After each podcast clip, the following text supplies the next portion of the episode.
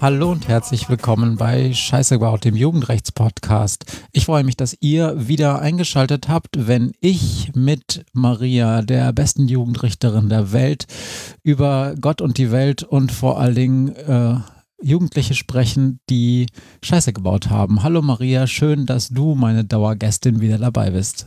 Hallo Matze. Hier bei mir sitzt Matthias, Geschichtenerzähler, Medienwissenschaftler und Podcaster. Und zusammen machen wir diesen Podcast, weil wir der Frage nachgehen wollen, was die Jugend von heute eigentlich so ausmacht, was sie interessiert, was sie beeinflusst, was wichtig für sie ist. Und natürlich, weil wir über Jugendstrafrecht reden, auch, ob die eigentlich wirklich immer so viel Scheiße bauen. Jetzt habe ich eben gesagt, du bist die beste Jugendrichterin der Welt, aber eigentlich wollte ich doch dich doch heute mit die Boss anreden. ja, kannst du jetzt machen. Maria hatte nämlich einen Auftritt in einem Podcast, in einem Fremdpodcast mal wieder. Und der heißt Die Boss. Und irgendwer dort im Redaktionsteam hatte wohl die Vorstellung, dass Maria eine Bossin ist oder ein, ein, eine Boss oder wie auch immer man das vernünftig gendert und hat sie interviewt. Wie war es denn so, Maria? Ach, das war total nett. Das ist ein Podcast des Stern ähm, und heißt Die Boss und es geht um Female Leadership, also um Frauen in Führungspositionen. Auf ihrer Homepage schreiben sie, es ginge um Spitzenfrauen. Und das ist jetzt irgendwie. Ach. Ja, ja, genau. Das ist kein, wirklich kein Phishing for Compliments. Ich habe wirklich nicht verstanden, warum die mich gefragt haben, ob ich bei ihnen zu Gast sein möchte, weil ich irgendwie finde, ich bin ja eine ganz publige, normale Richterin wie tausend andere Richter und Richterinnen in diesem Land auch. Und ähm, ja, ich leite so eine kleine Abteilung in meinem Amtsgericht, aber von Female Leadership ist das ziemlich weit entfernt, was ich da mache. Naja, also das finde ich jetzt nicht unbedingt und außerdem ist auch das, glaube ich, das Bild der Richterin in der Gesellschaft auch ein anderes. Und äh, erstens hast du natürlich einen Impact für Menschen, die zu dir kommen. Jetzt kannst du sagen, naja gut, das hat jede Ärztin, jeder Arzt ja. auch in diesem Land, aber ähm, Trotzdem hast du natürlich schon auch als Abteilungsleiterin einer kleinen Abteilung und so ähm, und überhaupt, äh, du gibst ja, hast ja auch schon mal bei Lehrveranstaltungen mitgemacht, wo du auch als Vorbild vielleicht aufgetreten bist für junge angehende ähm, JuristInnen. Ähm, du gibst Video, du hast Videos gedreht für äh, Berufsanfänger, wie man so Dinge macht. Also du bist schon irgendwie auch so ein bisschen Boss. Ich, ich sehe das tatsächlich nicht so. Also ich, ähm, ähm ich leite ja eine ganz kleine Abteilung mit 25 Leuten. Da mache ich so organisatorischen Kram und so ein, und so ein bisschen äh, operatives Gefredel, aber ich habe nicht mal eine ordentliche Personalverantwortung. Ich kann da nicht mal irgendwen entlassen oder irgendwen einstellen. Also sowas. Und, äh, ich habe tatsächlich als Richterin natürlich eine Rolle, die mit Macht verbunden ist und mit Führung. Aber ähm, das ist faktische Macht, die mir durch den Staat verliehen ist ähm, und äh, die ich nicht bekommen habe, weil ich so machtbewusst wäre oder weil äh, mir irgendjemand so viel Leadership zutrauen würde oder ne, einfach, weil das ein, irgendeiner machen muss. Irgendeiner, der Bock hat, Jura zu studieren oder sich zumindest genug, äh, genug äh, Durchhaltevermögen hat, sich durchs Jurastudium zu kämpfen und der dann ganz gerne Entscheidungen trifft, aber viel mehr eben auch nicht. Und deshalb fand ich das total interessant und war darüber irritiert, dass die mich gefragt haben. Aber das hätte von Frau Merkel auch so kommen können. Na, irgendwer muss den Job ja machen. Und ja, genau. Nee, also ich finde es, äh, ich verstehe schon, was du sagst. Ähm, und es ist sicherlich auch nicht vielleicht vergleichbar mit, keine Ahnung, so einer Top-Managerin, die in so einem Unternehmen mit 10.000 Beschäftigten so eine ganze Unit führt oder so. Aber auf der anderen Seite ähm, ist, wenn ich das richtig verstanden habe, dieser Podcast des Stern, der geht ja eher in den, Be in den Bereich Wirtschaft und Karriere. Und da ist, glaube ich, schon wichtig, dass auch so Leute wie du da irgendwie auftauchen, denn nicht jede kann werden, was da die Interviewerin ist, die irgendwie in Vorständen verschiedener DAX-Konzerne saß, wenn ich es richtig verstanden mhm. habe, oder sitzt, keine Ahnung. Und ähm, das ist ja nicht, das ist ja nur ein Beispiel für sogenannte Female Leadership.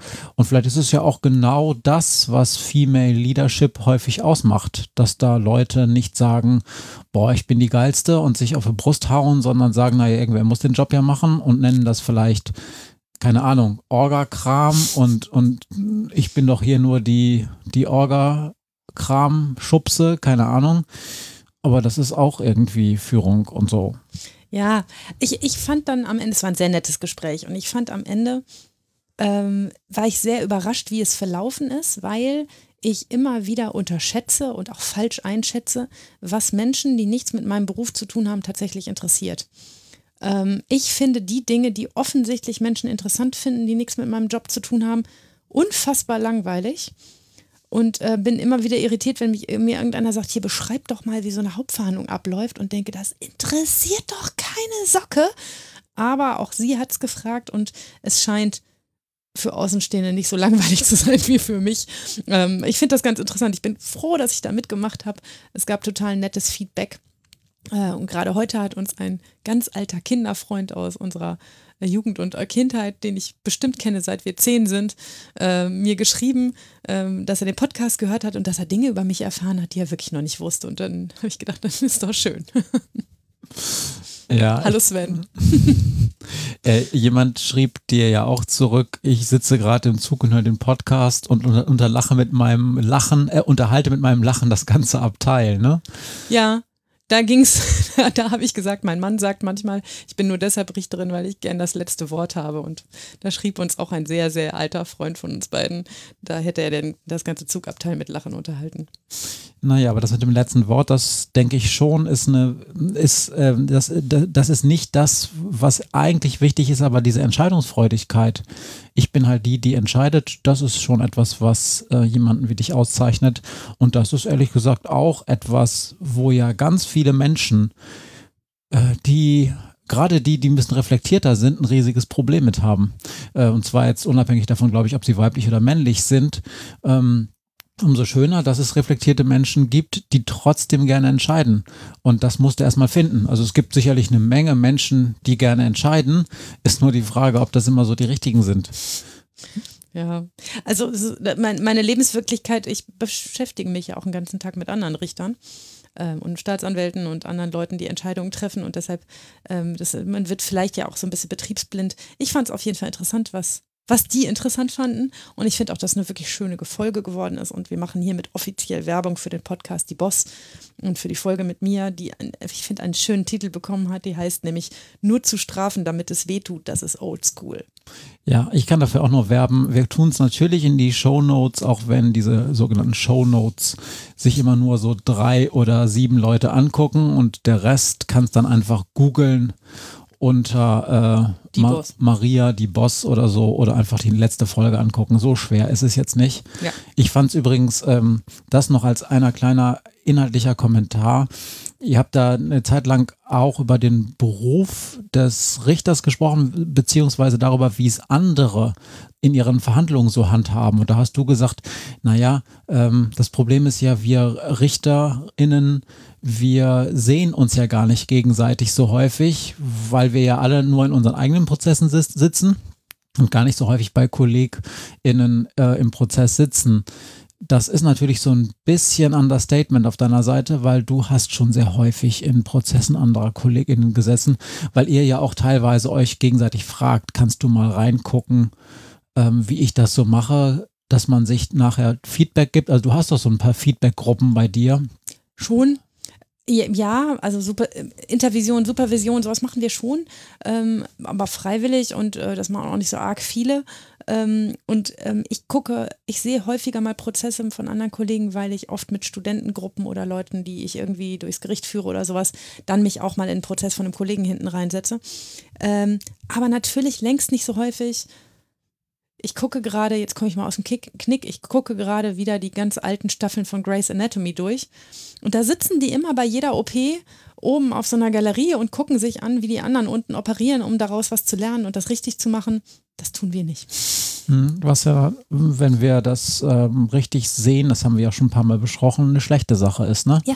Also man muss sicherlich, Ohne Frage. Man ich habe keine Zeit dafür, aber es wäre super, wenn ich das täte. Ne, man muss sicherlich nicht da immer so ein Schaufenster haben und dann so ein regelmäßiges Monitoring so von oben. Das ist ja in diesen Medizinserien äh, ja auch immer so, dass sie von oben durch so Fenster dann nach unten in den OP reingucken. Mhm. Aber so ein bisschen mehr davon wäre, glaube ich, nicht ganz so schlecht. Ja. Und eine Sache inhaltlich noch, die ich gerne noch anfügen möchte, wenn ihr es hört, liebe Kolleginnen und Kollegen der Jugendhilfe im Strafverfahren. bitte seid nicht böse auf mich, dass ich eure spezielle Rolle in meinem Interview nicht ganz so betone, wie ich das, wie es richtig wäre und wie ich das zum Beispiel aus Verbandssicht der DVJ immer tun würde. Ich war so aufgeregt bei diesem Interview und auch darauf fokussiert, diese Fragen richtig zu beantworten und auch meine Message unterzubringen und war dann irgendwie auch überrascht von den Wendungen, dass ich mir das nicht so gelungen ist, wie ich das gemacht hätte, wenn ich das nicht so arg spontan gemacht hätte.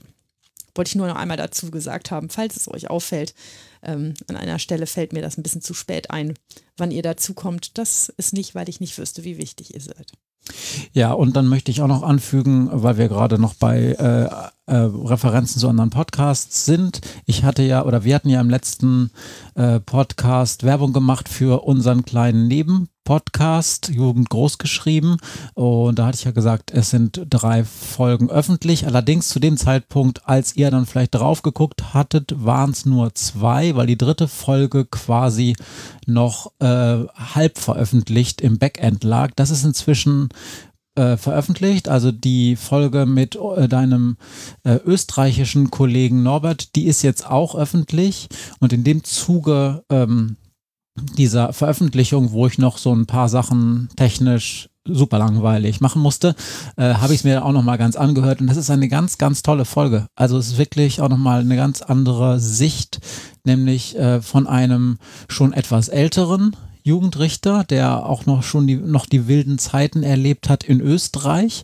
Ähm, also diese österreichische Perspektive, die auf der anderen Seite schon auch sehr ähnlich ist zu dem, wie es auch in Deutschland war, wenn auch mit anderen Namen häufig, ein bisschen anderen Begrifflichkeiten, aber doch auch sehr ähnlich, was so die inhaltlichen Diskussionen waren. Mhm. Das ist super, super interessant.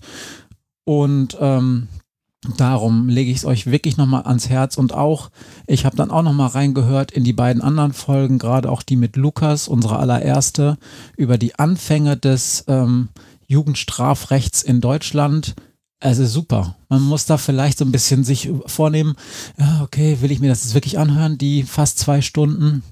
Das sind zwei Stunden mhm. Gespräch mit Lukas, aber das lohnt sich wirklich nochmal so diese Anfänge, wie ist diese Jugendgerichtsbewegung in Deutschland eigentlich entstanden, bevor es das Jugendgerichtsgesetz gab. Übrigens total in, interessant, spannend. Also das ist wirklich es wert, nochmal anzuhören für die Leute, die auch fachlich so ein bisschen interessierter sind. Und wir haben schon eine vierte Folge aufgezeichnet, werden die hoffentlich bald online stellen. Wann genau kann ich noch nicht versprechen. Ähm, und Weitere Folgen sind in Planung. Wir werden im September einen großen Jugendgerichtstag in Berlin haben und ähm, dort, das mache ich bestimmt jetzt jede Folge für Werbung. Ähm, und auf dem Jugendgerichtstag werden all diese Folgen auch zu hören sein. Und äh, bis dahin werden wir auch noch eine Menge Menschen interviewen, die schon tausend Jahre mit dem Jugendrecht zu tun haben und das einfach auch viele, viele Jahre begleitet haben und uns davon erzählen können, wie das eigentlich früher mit dem Jugendrecht war. Und mir geht es ja auch immer, also ich, ich habe nicht so ein im Gegensatz zu dir, Matthias, nicht so ein wahnsinnig historisches Interesse. Mir geht es auch immer um die Frage, was können wir denn dafür mitnehmen, ähm, wie wir es in Zukunft besser gestalten und machen können. Oder haben wir gerade Rückschritte, machen wir Sachen schlechter, die wir früher mal besser gemacht haben und so. Das finde ich total interessant und ich freue mich darauf, da mit alten Hasen drüber zu sprechen. Ja, ähm, apropos historisches Interesse, ich habe Maria heute vorgeschlagen, wo doch alle eh gerade auf Frau Lamprecht rumtreten, können wir das nicht auch mal machen bezüglich äh, einer Gesetzgebung, die sie äh, damals verantwortet hat im Prinzip als Justizministerin, wobei verabschiedet hat das Ganze natürlich das Parlament und so weiter. Da ging es um ähm, eine Novellierung des Sexualstrafrechts bezüglich jugendlicher und ihre Verwicklung in Fälle ähm, von ähm, Kinderpornografie. Ich so glaube, es heißt, es, es, heißt äh, Gewaltdarstellungen, weiß ich nicht mehr ganz genau. Ich, es gibt auf jeden Fall politisch besseren Begriff dafür. Ähm, da hat sie gesagt, nein, das machen wir heute nicht, ähm, obwohl, weil das ist eine ganze Folge eigentlich wert, aber da hat die liebe Frau auch noch einiges ähm, nicht so gut gemacht. Müssen wir einfach mal so festhalten. Ja, also ich würde sehr gerne dazu noch eine Folge machen, machen wir vielleicht in den nächsten Wochen ähm, eine und dann können wir auch nochmal auf Frau Lamprecht rumhaken und dann ist auch gut. Ähm, das können wir jetzt auch guten Gewissens. Inzwischen gibt es jede Menge Gesetzesvorschläge und Initiativen und Ideen, dieses krude Gesetz wieder zurückzudrehen, was da vor zwei, drei Jahren geschaffen worden Interessanterweise ist. Interessanterweise nicht nur von der eher linksalternativen Nee. Seite, sondern auch zum Beispiel von der CSU und auch der CDU in Baden-Württemberg, glaube ich. Ne? Ich glaube ja. Müssen wir nochmal dann genau nachgucken, aber das können wir schon mal sagen. Da werden wir irgendwann eine Folge zu machen. Und ich habe ähm, auch das vorweg, ähm, ich kriege ja immer verschiedene Newsletter, auch wenn ich die meistens nicht alle lese, aber jetzt habe ich mal einen davon gelesen und habe zwei interessante Studien gefunden, die wollte ich euch nur mal kurz erzählen. Packe ich vielleicht auch den Link in die Show Notes und da ging es um eine Meta-Analyse mal wieder. Ich berichte ja manchmal von so äh, Was war Meta-Analysen. das noch genau? Was denn? So eine Meta-Analyse? Naja, es äh, ist halt quasi eine Analyse, ähm, die, also es gibt im Prinzip zwei Arten von Meta-Analysen. Das eine ist eher so eine Literaturanalyse, die guckt sich einfach Literatur der letzten Jahre an mit ähm, Studien, die sich zu einer bestimmten Fragestellung äh, äußern. Zum Beispiel in diesem Fall geht es um Rückfälligkeit von Strafgefangenen und ob Gefängnis eigentlich den Rückfall ähm, Fördert. fördert oder auch verhindert. Und die zweite, ähm, etwas speziellere Art der Meta-Analyse ist eine, die nicht nur einfach sich die Literatur anguckt und dann zusammenfasst, sondern die mit eigenen statistischen Verfahren die ähm, statistischen Befunde der äh, Studien, die sie sich anguckt, nochmal zusammenfasst auf mathematische Art. Also eine Meta-Analyse ist eine Analyse der bereits bestehenden Analysen. Genau. Okay, eine Oberstudie. Genau, und da wollte ich euch nur noch mal, ähm, wollte ich euch nur noch mal sagen, was denn da so rausgekommen ist, gerade auch für die USA. Und ähm, da steht, und das fand ich so schön, bezüglich der Frage, ob jetzt eigentlich Gefängnisse gut sind oder schlecht für die Rückfälligkeit. Die Skeptiker hatten recht. Frühere äh, Überprüfungen und Meta-Analysen kamen zu dem Schluss, dass die Gesamtwirkung der Inhaftierung null ist. Basierend auf einer viel größeren Meta-Analyse von 116 Studien zeigt die aktuelle Analyse, dass die Freiheitsstrafen keine Auswirkungen auf die Rückfallquote haben oder diese im Vergleich zu den Auswirkungen von nicht freiheitsentziehenden Sanktionen wie Bewährung sogar leicht erhöhen. Also, Ja, nur noch mal so für diejenigen, die sagen, lass uns doch mehr Leute einsperren. Ja, können wir machen, dann sind wir sie los für zwei, drei, vier, fünf Jahre. den Effekt gibt's, ne? In der Zeit begehen sie keine Straftaten. Naja, auf jeden Fall keine, die uns interessieren, weil sie halt dann Straftaten maximal im Gefängnis Ja. begehen. Äh, also, ne, das ist jetzt zynisch gemeint, nur für diejenigen, die sagen, es ist doch auch scheiße, wenn die im Gefängnis andere Leute attackieren. Ähm, ja, klar, im Gefängnis, ähm, dann sind sie im Gefängnis und aus, aus dem Auge, aus dem Blick. Aber ähm, im Nachhinein hat das keine positive Wirkung. Und der zweite Studie, die ich interessant fand, äh, die hat, das ist eine Studie aus Norwegen, die hat sich mit der Frage beschäftigt, inwieweit das Wetter die Kriminalität eigentlich äh, beeinflusst. Es ist immer so, wenn es hier schneit und schüttet, dann freue ich mich, weil ich dann denke, morgen ist meine Haftliste leer. Die trauen sich auch alle nicht raus. Ja, es gibt also vor allen Dingen aus etwas wärmeren Ländern relativ klare Befunde, stand in dieser Studie, dass ähm, also größere Hitze äh, Kriminalität fördert. Ähm, ähm, und die Oslo haben gesagt, naja, wir sind jetzt ja in einem relativ gemäßigten bis kalten Breitengrad. Wie sieht denn das bei uns aus? Und die haben tatsächlich nicht so richtig was rausgefunden. Also in ihren Breitengraden gab es eine ganz leichte Tendenz dahin, dass mildes Wetter Kriminalität so ein bisschen erhöht. Aber wenn man sich anguckt, welche Art von Wetter, also ob es jetzt irgendwie um Sonnenschein geht oder ne, Wind oder so, da konnten sie gar nicht richtig was rauskriegen. Äh, was ich interessant fand, war, dass es offensichtlich einen Befund gibt, der zeigt, es geht da gar nicht unbedingt darum, dass Täter bei mildem Wetter, also oder bei heißem Wetter dann nervöser sind oder aufgekratzter und dann mehr passiert. Es ist vor allen Dingen auch gerade bei, bei Drogenkriminalität konnte man das nachweisen, auch ein, eine Frage von Active Policing, wie sie das genannt haben. Also wann geht die Polizei aktiv raus auf die Straße, um Kriminalität aufzudecken? Das tut sie, wenn das Wetter okay ist.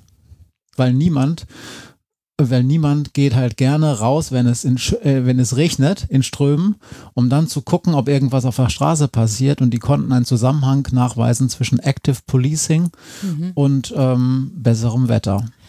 Äh, Ich meine, wir beobachten das ja auch, aber bei uns, in, zumindest in unserem Breitengrad, hat das extrem viel damit zu tun, dass bei gutem Wetter die Menschen draußen in den Biergärten sitzen, auf den Schützenfesten rumtouren, ähm, sich, äh, sich in größeren Gruppen draußen treffen, ähm, auch mehr Alkohol gemeinsam draußen getrunken wird ähm, und, und da auch das Konfliktpotenzial einfach größer ist. Man, was länger hell ist, man, länger sich, man sich auch länger draußen aufhalten kann und das in seinen eigenen vier Wänden sein immer ein Hemmfaktor für Kriminalität ist.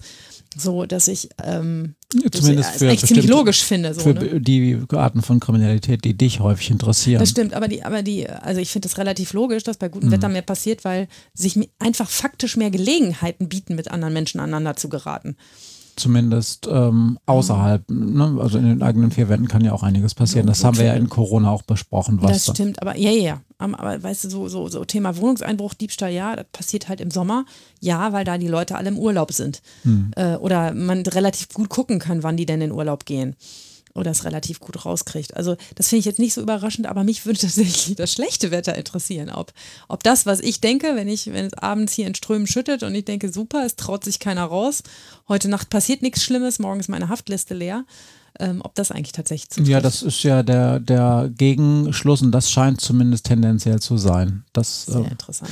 Ich, mich, hat, mich hat es deshalb interessiert, das mag jetzt dem, dem einen oder der anderen alles ein bisschen trivialer äh, äh, vorkommen. Mich hat es deshalb interessiert, weil es in den Medienwissenschaften auch immer wieder mal Studien gibt zum Thema äh, Wetter, auch gerade saisonale ähm, Klimaänderung und Mediennutzung weil da gibt es eigentlich seit vielen Jahrzehnten einen ganz, ganz ähm, klaren Zusammenhang zwischen Saison und Mediennutzung und das ist halt auch der Grund, warum zum Beispiel diese ganzen Serien, die aus den USA so kommen, eigentlich immer erst im Herbst anfangen. Mhm. Weil es einfach so ist, die Sommerferien. Auch Kinostarts spät sind. Ne? Die Sommerferien sind. halt einfach eine tote Zeit für Medien. Das hat auch was damit zu tun, dass die Leute dann im Urlaub sind. Aber es, es geht auch darum, dass dann ja auch das Wetter so heiß ist und niemand einfach nur in der Butze sitzt und irgendwie äh, sich Serien anguckt.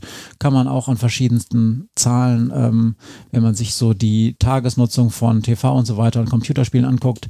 Der Sommer ist einfach eine tote Zeit und darum wird, ähm, werden so Mediensachen erst gerne ab dann ähm, veröffentlicht und dann ist eigentlich auch die äh, beliebteste Zeit, wenn die Tage ein bisschen schneller, dunkler werden, wenn das Wetter nicht mehr so gut ist und die Leute mehr zu Hause sitzen und so in ihrem Alltagstrott Ablenkung gebrauchen.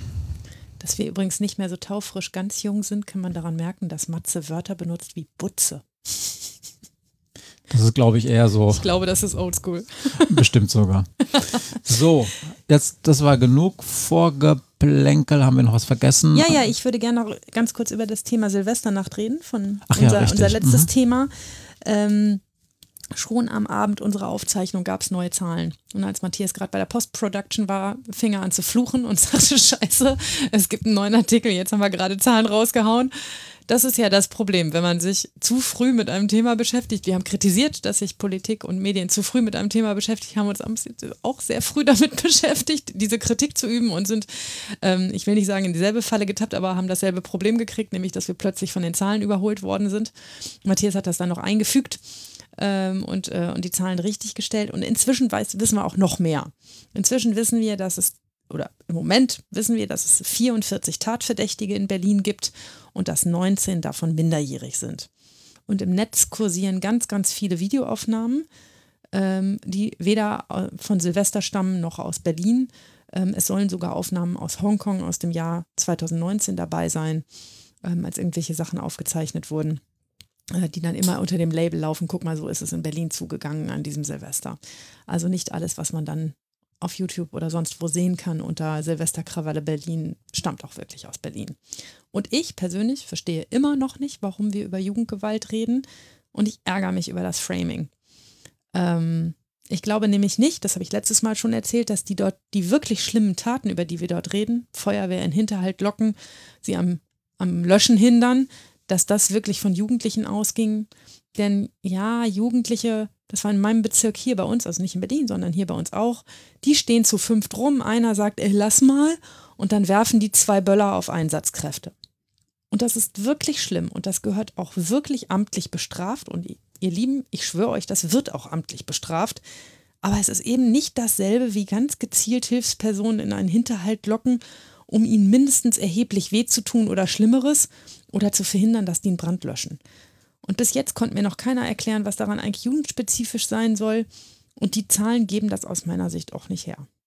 Ja, und wir haben uns dann darüber auch wirklich noch tagelang weiter unterhalten, denn es, das, das Nervige oder nein, das Kritische daran ist eigentlich, dass es dann ja auch eine Menge vernünftige Menschen gab, die viel Richtiges auch zum Thema Jugendgewalt gesagt haben. Mhm. Auch dieser Gipfel, der dann in Berlin von der regierenden Bürgermeisterin Giffey veranstaltet wurde, wenn, wenn ich das richtig gesehen habe, was da eigentlich besprochen wurde, das waren fast nur vernünftige Sachen zum Thema Jugendsozialarbeit und so Jugendhilfe. Mhm. Das heißt, die haben ja nicht gesagt, wir sperren sie jetzt alle ein, oder ähm, die haben auch nicht äh, irgendwie das gesagt, was dann ein gewisser Herr CDU-Vorsitzender gesagt hat zum Thema kleine Paschas. Darüber wollen wir jetzt besser gar nicht mehr reden. Ähm, Sie haben also vernünftige Sachen gesagt, haben aber natürlich trotzdem das Framing bedient.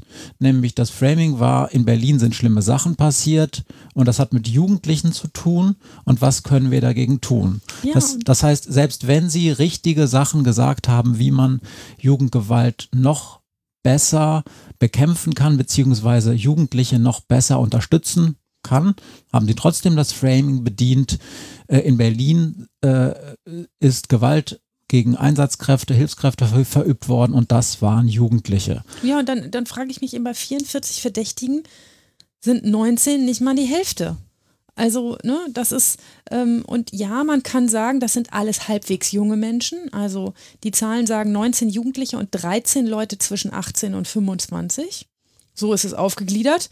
Aber ständig muss ich mich in Diskussionen rechtfertigen, warum wir Menschen bis zum 21. Lebensjahr nach Jugendstrafrecht verurteilen. Und jetzt sagen genau diese Menschen mir plötzlich, ach so, das ist als Jugendgewalt 18 bis 25-Jährige. ich finde, das ist mit zweierlei Maß messen. Und na klar ist das, was da geschehen ist, das geht von jungen Menschen aus und das mag auch ein Problem des Großwerdens sein. Und dann kann man sich auch mit diesem Problem des Großwerdens und Präventionsprojekten und allem möglichen Shishi beschäftigen. Ähm, aber ähm, also wenn, wenn ich so auch an das statistische Mittel denke, Entschuldigung, wer treibt sich denn an Silvesterabend nachts in Berlin mitten im Tumult auf der Straße rum? Leute über 30 tun das meistens nicht. Und ähm, wenn die, die Zahlen hergeben, 44 Täter, 32 davon waren unter 26, also genau zwei, äh, drei Viertel, wetten, dass die Menschen, die insgesamt in Berlin an dem Abend auf der Straße waren, auch zu drei Vierteln unter 26 waren. Ähm, ne, also das halte ich zumindest für ziemlich wahrscheinlich, dass, äh, dass Leute höheren Alters da gar nicht, gar nicht so viel Interesse haben, auf der Straße rumzulaufen und dass es nur ein statistisches Mittel ist und gar keine Frage des Symptoms. Ja, und vor allen Dingen, man muss jetzt auch nochmal ganz klar sagen, wir ähm, beklagen ja auf der anderen Seite, wenn es um Autoritätsverlust auch von, ähm, von Hilfskräften geht, Polizei, Feuerwehr, Einsatzkräfte, die mit dem Notarztwagen rausfahren und so weiter und so fort. Ja, insgesamt die Tendenz, dass Menschen denen gegenüber nicht mehr so viel Respekt äh, mhm. entgegenbringen. Und ich höre von individuell Betroffenen aus dieser Gruppe der Einsatzkräfte, dass es durchaus nicht nur Jugendliche sind, also bei weitem nicht nur Jugendliche, die sowas zeigen, sondern die gesamte Gesellschaft. Mhm. Dass also auch ähm, ältere, äh, ganz normal Erwachsene, so wie wir, wir sind auch ein bisschen älter, glaube ich, dass die genauso pöbeln, ähm, Leute ähm, nicht äh, Leute hindern an ihren Tätigkeiten, um Menschen zu helfen. Und da denke ich, okay, wenn das dann Jugendliche sind, die das in Berlin machen, dann ist das vielleicht eher ein Symptom einer gesamten gesellschaftlichen Problematik, dass wir in der Gesellschaft ähm, teilweise diesen Menschen nicht genug äh, Respekt zukommen lassen. Aber dann sollten wir vielleicht eher einen Gipfel machen, wie man das eigentlich ändern kann und ja, nicht genau. alles auf die Jugendlichen und dann vor allen Dingen nicht auch auf die marginalisierten Jugendlichen äh, äh, schieben, die sowieso immer ganz praktisch sind, wenn man Schuld abladen will. Dann sind wir dann wieder bei migrantischer Kriminalität oder bei bestimmten anderen Randgruppen, wo man erstmal draufhauen kann. Und das Schöne ist, dass die sich nicht so richtig wehren. Können. Ja, also ich finde genau wie du, man, wir müssen darüber reden, warum Menschen an einem Abend, an dem man eigentlich Spaß hat und Freude und feiert und gesellig sein will, ähm, warum man dann genau diejenigen Menschen angreift, die eigentlich die Helfer sind in der Situation und die eigentlich nur dafür da ist, anderen Menschen Hilfe zu leisten, wenn es wirklich eng, eng wird und schlimm wird. Ähm, warum überhaupt Leute auf die Idee kommen, das zu tun, aber das ist und das triggert mich so an der Sache, für mich keine Frage, die man verknüpft mit Jugendgewalt diskutieren sollte, zumindest nicht, solange da nicht irgendjemand ähm, halbwegs vernünftig nachweisen konnte, dass das ausufernde Jugendgewalt ist, was da stattgefunden hat. Ähm, kann sein, dass ich nicht recht habe, dass am Ende doch Jugendliche und Heranwachsende waren. Ich glaube es nicht, aber ähm, es wird ja ermittelt werden und dann wird man es ja sehen, ähm, von wem da diese Taten ausgegangen ist. Für mich klingt das alles zu geplant, als dass ich das meinen Jugendlichen zutrauen würde. Wie gesagt, die geschmissenen Flaschen und Böller traue ich denen immer zu, ähm, aber ähm, andere geplantere Dinge nur in geringem Maß. Ja, und wir sind jetzt heute, ähm, nehmen am 22. Januar auf, also wir sind immer noch relativ nah dran an diesem Geschehen. Es ist auch immer noch kein einziges Gerichtsverfahren wahrscheinlich abgeschlossen worden zu dem Fall. Zumindest habe ich davon noch nichts gehört. Wäre auch dann sehr, sehr schnell. Also, oder müssten schon die ganzen Fristen und so auf diese Fristen verzichtet worden müssten sein. Dass beschleunigte das, Verfahren sein, ist unwahrscheinlich. Dass das funktioniert. Also insofern, es ist eigentlich immer noch zu früh, um da wirklich ein abschließendes Bild wirklich zu liefern. Und ich wette, es wird auch kein abschließendes Bild geben, weil es dann zu diesem Zeitpunkt, wenn man das äh, zeichnen könnte, niemanden mehr interessiert. Also selbst wenn sich da eine engagierte Wissenschaftlerin oder irgendein Promovent jetzt hinsetzt und sagt, okay, äh, September 2023, jetzt könnte ich mal gucken, äh, wird maximal nur, nur in einer Fachzeitschrift äh, veröffentlicht und sonst wird es wahrscheinlich unter, ach, ist doch alles kalter Kaffee abgebucht. Vielleicht wird es ja eine hübsche Doktorarbeit. Ich äh, ermutige euch. Ja. ja. dann man kann eine ganze Menge darüber lernen, welche, welche Automatismen bedient werden in einem Fall, wo, wo der, das Fakt, was passiert ist, wirklich alle aufregt und wann, wie schnell es dann beginnt, dass Automatismen bedient werden. Und es war ganz süß. Ähm, Matthias zeigte mir zwischendurch einen Artikel von einem Kollegen, ähm, und sagte, ja, da, und die Tigermama muss jetzt nicht sofort ihre Krallen ausfahren für die Jugendlichen. Und genauso fühle ich mich manchmal, dass ich so denke, ja, niemand tritt auch für die ein und sagt, jetzt halt, bleibt mal, lass mal die Kirche im Dorf und lass erstmal gucken, wer das gewesen ist. Bei den Zahlen, die wir bis jetzt wissen, verstehe ich es nicht, warum wir über Jugendrecht reden. Es ist übrigens, und das fand ich wieder mal interessant, auch so ein typisches Mediending. Ich habe ja auch schon ein paar Mal in diesem Podcast von sowas wie Nachrichtenfaktoren gesprochen. Und einer dieser Nachrichtenfaktoren ist auch Kontinuität. Also ähm, es gibt halt so Faktoren, die bevorzugen, dass Nachrichten dann, ähm, dass Nachrichten groß werden in dieser Fülle der News. Und eine Sache, die ja total hilft, damit Journalisten, Journalistinnen da was Großes draus machen, ist, wenn es sowas ähnliches schon mal gab. Weil da hat man schon so ein Narrativ, auf das man als Vorbild zurückgreifen kann. Und da, mhm. hat man schon mal die, so die Fragen, die die KollegInnen damals gestellt haben, die kann man dann heute wieder stellen. Und es gab natürlich jetzt dieses Narrativ der Kölner Silvesterkrawalle. Und da konnte man wunderbar ähm, einen sch schnellen Artikel mit den neuen Zahlen aus Berlin schreiben, weil im Prinzip gab, war da ganz viel schon vorgegeben. Und dieses, dieser Nachrichtenfaktor, dass etwas schon mal da war und es jetzt quasi nur noch mal einen neuen Aufguss geben muss, der ist jetzt eins zu eins erfüllt. Ja. Und bei Felix Lobrecht und ähm, Tommy Schmidt in ihrem Podcast ähm, äh, Gemischtes Hack, so heißt der, kann ich nur empfehlen, sehr schöner Podcast. Äh, die haben, also weil der eine kommt aus Köln und der andere kommt aus Neukölln oder äh, ja, die haben jetzt vereinbart, dass man doch jetzt vielleicht das sich abwechselt, einfach in der Silvesterberichterstattung und dass nächstes Jahr wieder Köln dran ist. Die haben es also auch auf den Schirm genommen. Ich habe inzwischen auch gesehen, dass jede Menge ähm, seriöse Nachrichtenmagazine angefangen haben, das zu hinterfragen und ähm, mehr Fragen zu stellen.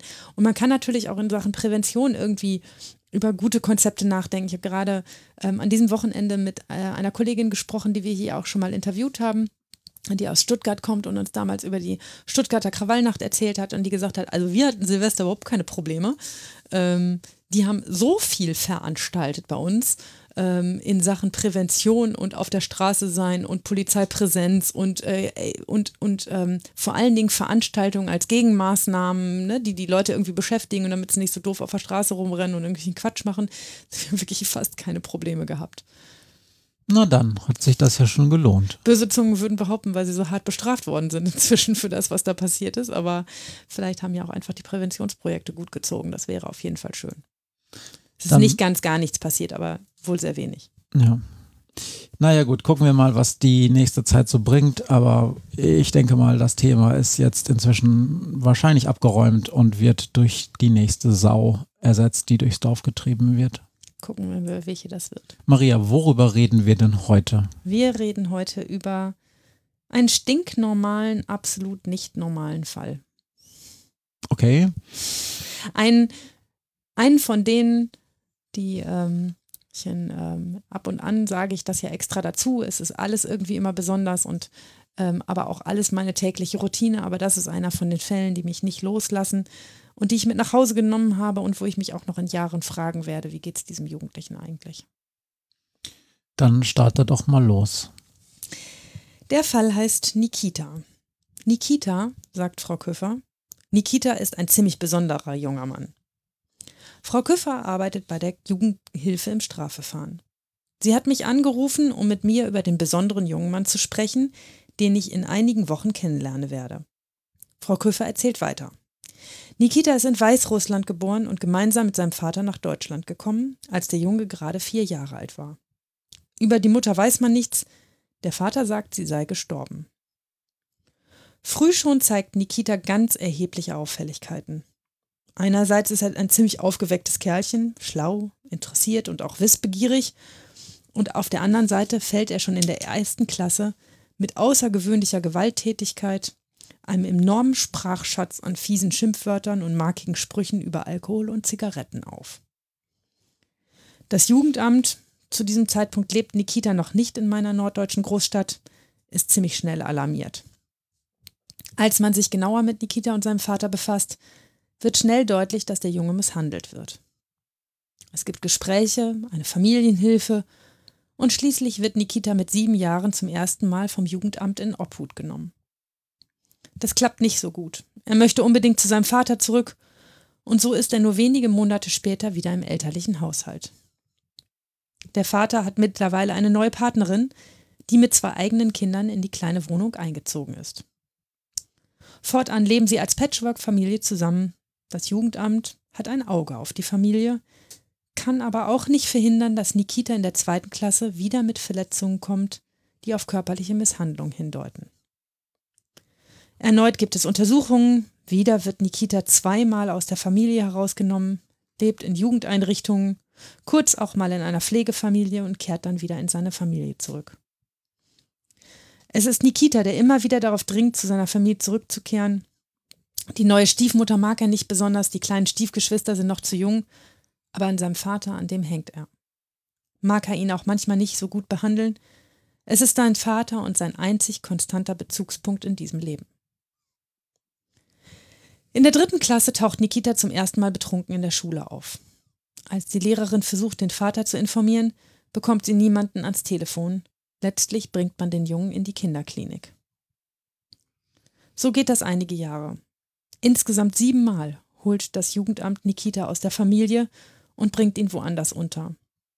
Immer wieder ist es Nikita selber, der dringend zurück möchte. Immer wieder kommt man diesem Wunsch nach. Als er elf Jahre alt ist, sind die Misshandlungen so massiv, dass das Jugendamt beschließt, Nikita wieder aus der Familie zu ernehmen. Ich erspare euch die Details der Misshandlungen, aber dieses Kind ist ernsthaft und schwer gequält und gedemütigt worden. Er wird in eine Kinder- und Jugendeinrichtung gebracht.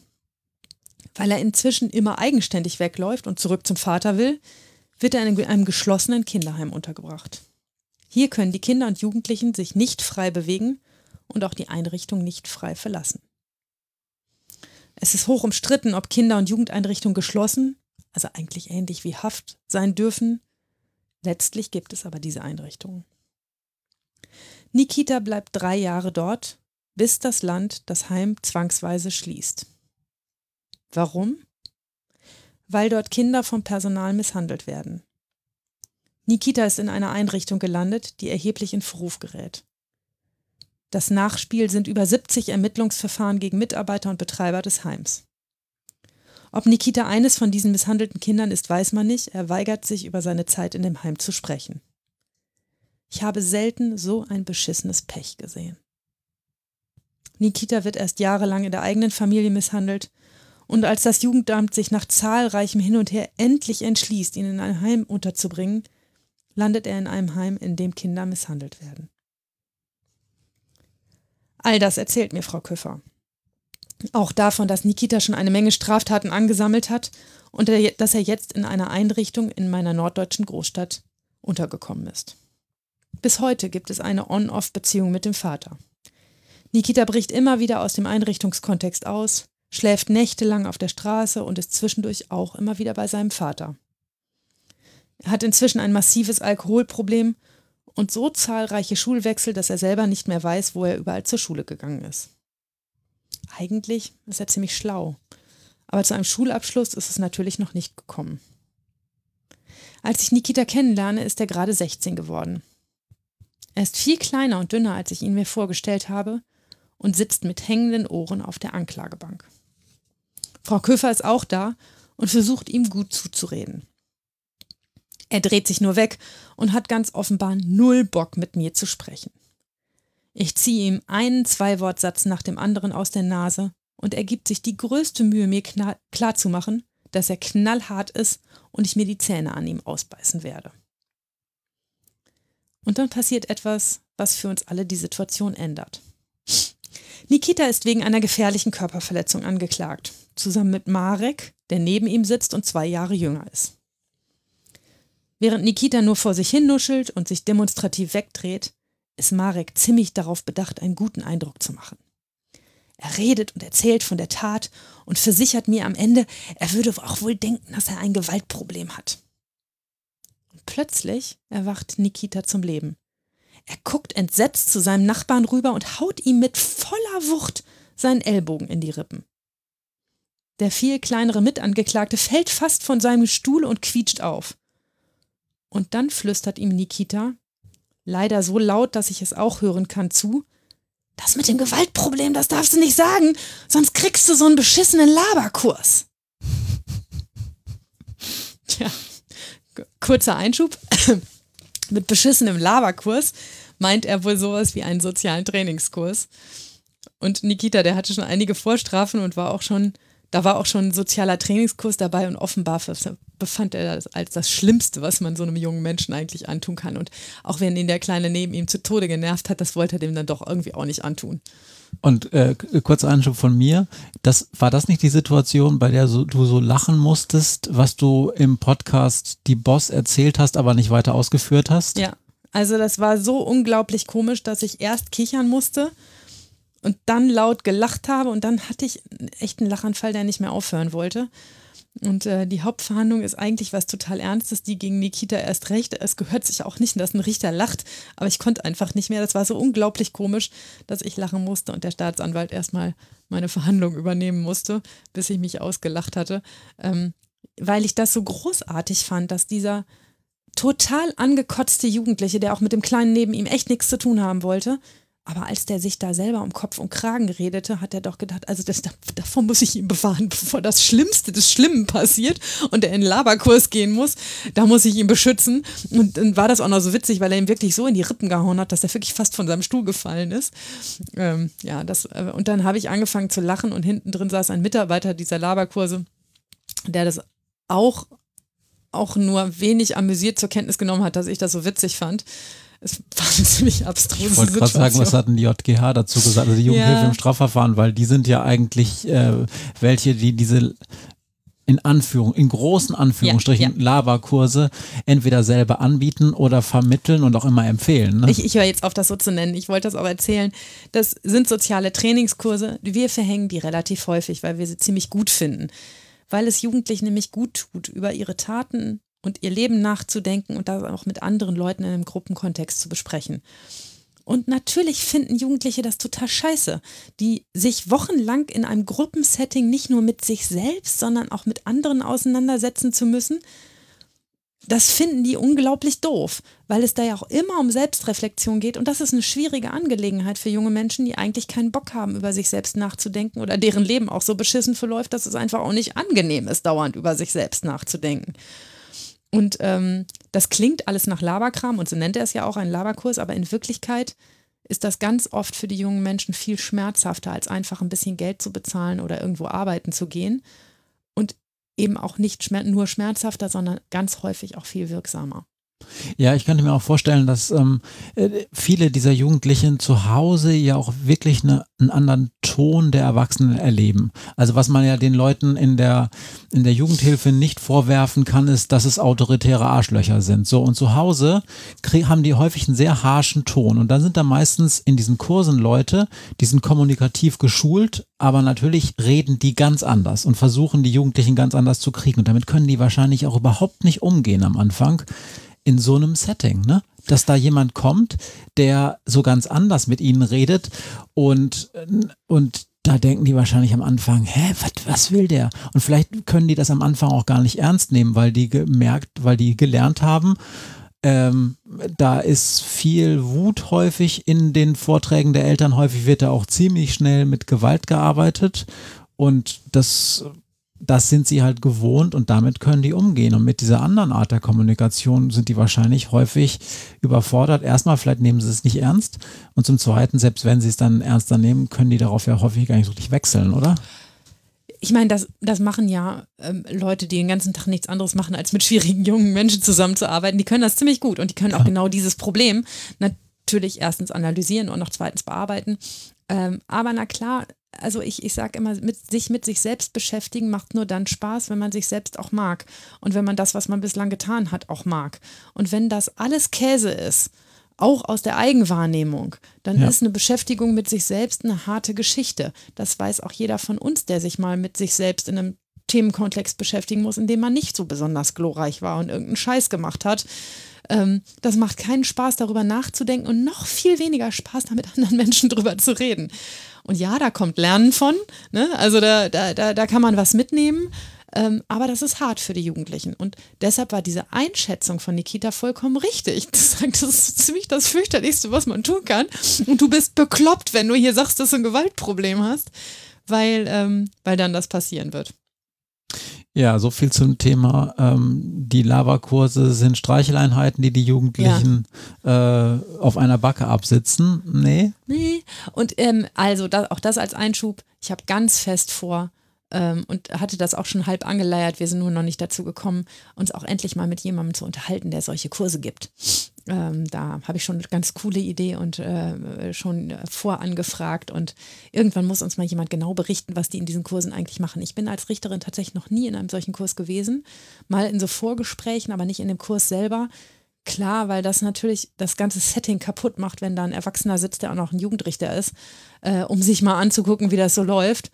Mm, dann können die mit ihrem ganzen Gruppenprogramm ziemlich einpacken. Es hat auch so ein bisschen ähm, von Affe im Zoo ähm, Effekt, ne, von sich das von außen angucken und dann fühlen die sich dabei auch beobachtet. Das macht das alles noch viel blöder, als es vielleicht für die sich schon anfühlt. Deshalb kommt es dazu nie. Und aber ich habe ein großes Interesse daran, dass wir da mal mit jemandem drüber reden und der uns mal erzählt, was sie eigentlich mit den Jugendlichen mhm. genau machen. Naja, du könntest ja sagen, oder äh, der Kollege oder die Kollegin, die das macht, könnte ja sagen, das ist Maria, die macht ein Praktikum bei mir, die guckt sich das heute mal an. Ja, naja, gut, die Hälfte der Jugendlichen kenne ich ja.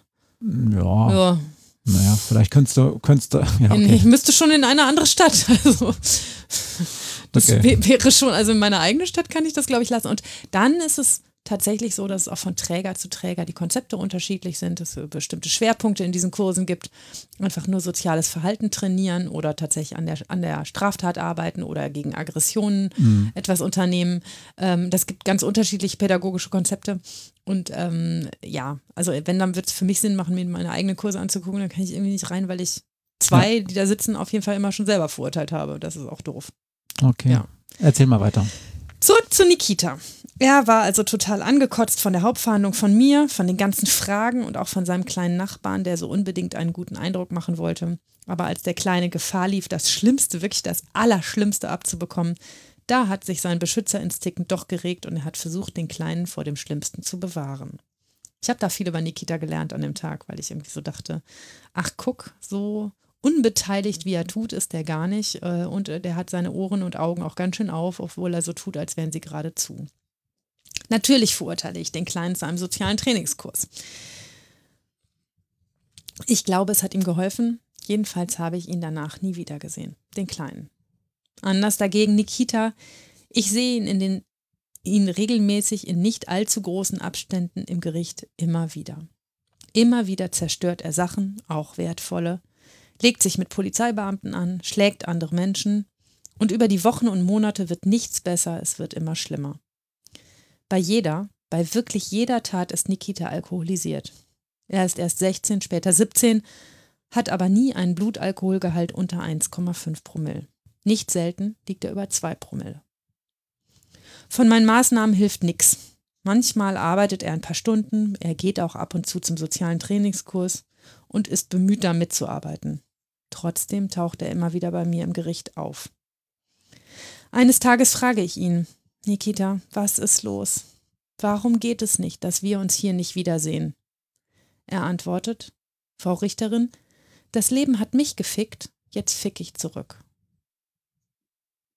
Das ist so tragisch und schwierig. Ich rede immer wieder mit ihm, dass die Menschen, denen er wehtut, ihm nichts getan haben und dass das doch nicht fair ist, was er tut. Und immer wieder sagt er mir, dass er auch an nichts schuld war und trotzdem immer einen drauf bekommen hat. Die Diskussionen mit Nikita sind fast philosophisch.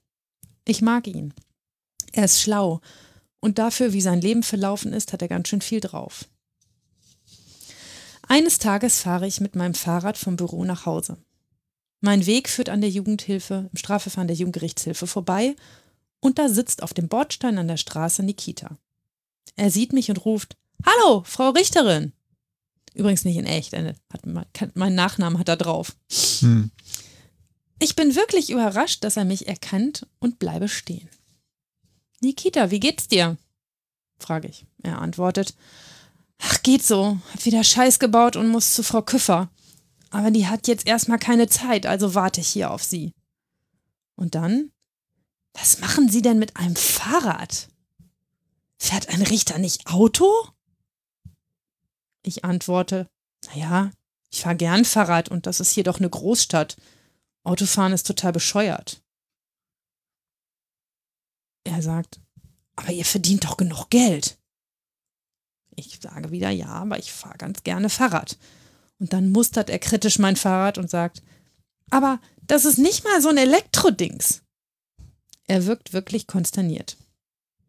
Er fragt mich, ob er beim nächsten Mal wohl einen Anwalt braucht und ich sage, dass ich ihm schon einen Anwalt bestellt habe. Und als er wissen will, ob der gut ist, da versichere ich ihm, dass ich ihm einen wirklich guten Anwalt ausgesucht habe und dass er sich bei ihm melden soll. Diese Episode ist für mich ziemlich besonders, denn normalerweise werde ich nicht erkannt. Ich habe einen Beruf und wenn ich das Büro verlasse, dann sehen die anderen Menschen nicht die Richterin. Auch nicht die, die ich auf der Straße wiedererkenne, weil ich sie vorher in der Hauptfahndung gesehen habe. Auch die erkennen mich ganz oft nicht wieder. Offensichtlich ist die Situation immer im Sitzungssaal so aufregend und so, ähm, so besonders. Formalisiert auch einfach. Formalisiert auch durch die Robe natürlich ähm, entpersonalisiert, dass sie mein Gesicht nicht so wahrnehmen, als dass sie sich mein Gesicht merken würden. Aber Nikita erkennt mich. Er kennt mich und zwar sofort, auch vom Weiten, und er spricht mich auch noch an und stellt mir Fragen. Das ist total besonders. Selbst wenn er sieht, da fährt jetzt die Richterin mit dem Fahrrad vorbei, ernsthaft zu rufen, Hallo, äh, ne, und, und äh, Gesprächsbereitschaft zu signalisieren, ähm, das ist schon sehr, sehr besonders. Naja, es ist eigentlich dann nicht besonders, wenn man annimmt, dass er dich mag. Denn das, es scheint mir so, der sucht ja den Kontakt. Ja. Das zieht sich durch unsere gesamte, eine Beziehung ist das nicht, aber durch unseren gesamten Kontakt, ähm, dass er mich als eine Konstante wahrnimmt, die wenigstens immer wieder da sitzt und sich immer wieder mit ihm befasst. Das ist auch schwierig, wenn man irgendwann mhm. den, also ich hatte, ich hatte nie den Verdacht, er begeht nur Straftaten, um mich wiederzusehen, sowas nicht. Aber ähm, wenn man es ist auch ein besonders trauriges Faktum, wenn man merkt, man ist eine Konstante in dem Leben eines jungen Menschen ähm, und dann ist man der Jugendrichter. Das ist schon scheiße. Bei der nächsten Verhandlung geht es um richtig was. Nikita hat diverse Menschen verletzt. Total besoffen, aber so langsam wird es so schwierig, dass wir uns über eine Haftstrafe unterhalten müssen. Ich habe Nikita in der Zwischenzeit begutachten lassen. Ich vermute, dass er so alkoholabhängig ist, dass er allein aufgrund der Abhängigkeit weitere schlimme Taten begehen wird. Wir sitzen also mit einigen Menschen im Gerichtssaal. Nikita und sein Verteidiger, ein Staatsanwalt, eine Protokollkraft, Frau Küffer von der Jugendhilfe im Strafverfahren, ich und meine beiden Schöffen und ein Sachverständiger. Als wir dazu kommen, dass Frau Küffer inzwischen zum x-ten Mal erzählen soll, wie Nikitas Leben bislang verlaufen ist, guckt er mich gequält an. Er fragt, Frau Richterin, bitte, ich ertrag das nicht. Immer wieder wird das hier erzählt. Immer wieder muss ich zuhören, wie sie alle sich fragen, wie beschissen so ein Leben eigentlich noch laufen kann. Ich kann das nicht mehr hören, darf ich bitte rausgehen? Ich sage, dass das nicht geht und frage ihn, ob er Kopfhörer dabei hat. Dann erlaube ich ihm, Musik auf dem Handy zu hören und dabei auf seinem Blog rumzukritzeln. Alle sind betroffen. Nicht nur wegen der Lebensgeschichte, die Frau Küffer dann erzählt, sondern auch, weil das Kind, dessen Lebensgeschichte sie erzählt, das nicht mehr ertragen kann. Nicht an diesem Tag aber, eine oder zwei Verhandlungen später, verurteilen wir Nikita zu einer sehr langen Jugendstrafe. Außerdem ordnen wir die Unterbringung in einer Entziehungsanstalt an. Der Sachverständige hat gesagt, dass Nikita eine ganz ausgeprägte Alkoholsucht hat dass er therapiert werden muss und dass die Taten, die er begangen hat, auch auf diese Alkoholsucht zurückzuführen sind. Nikita kommt also nicht in die Jugendstrafanstalt, sondern in den Maßregelvollzug. In den folgenden Monaten schreibt er viele Briefe an seinen Anwalt, an einige der Opfer. Ich verfolge seinen Weg weiter und höre, dass er sich darum bemüht, abgeschoben zu werden. Das ist eine Schnapsidee und klappt zum Glück nicht. Er spricht nur Deutsch und hat das Land, aus dem seine Eltern kamen, nicht einmal besucht, seit er vier Jahre alt war. Und das ist Weißrussland, ne? Ja. ja. Seinen Vater habe ich kein einziges Mal gesehen. Er ist zu keinem einzigen Prozess gekommen.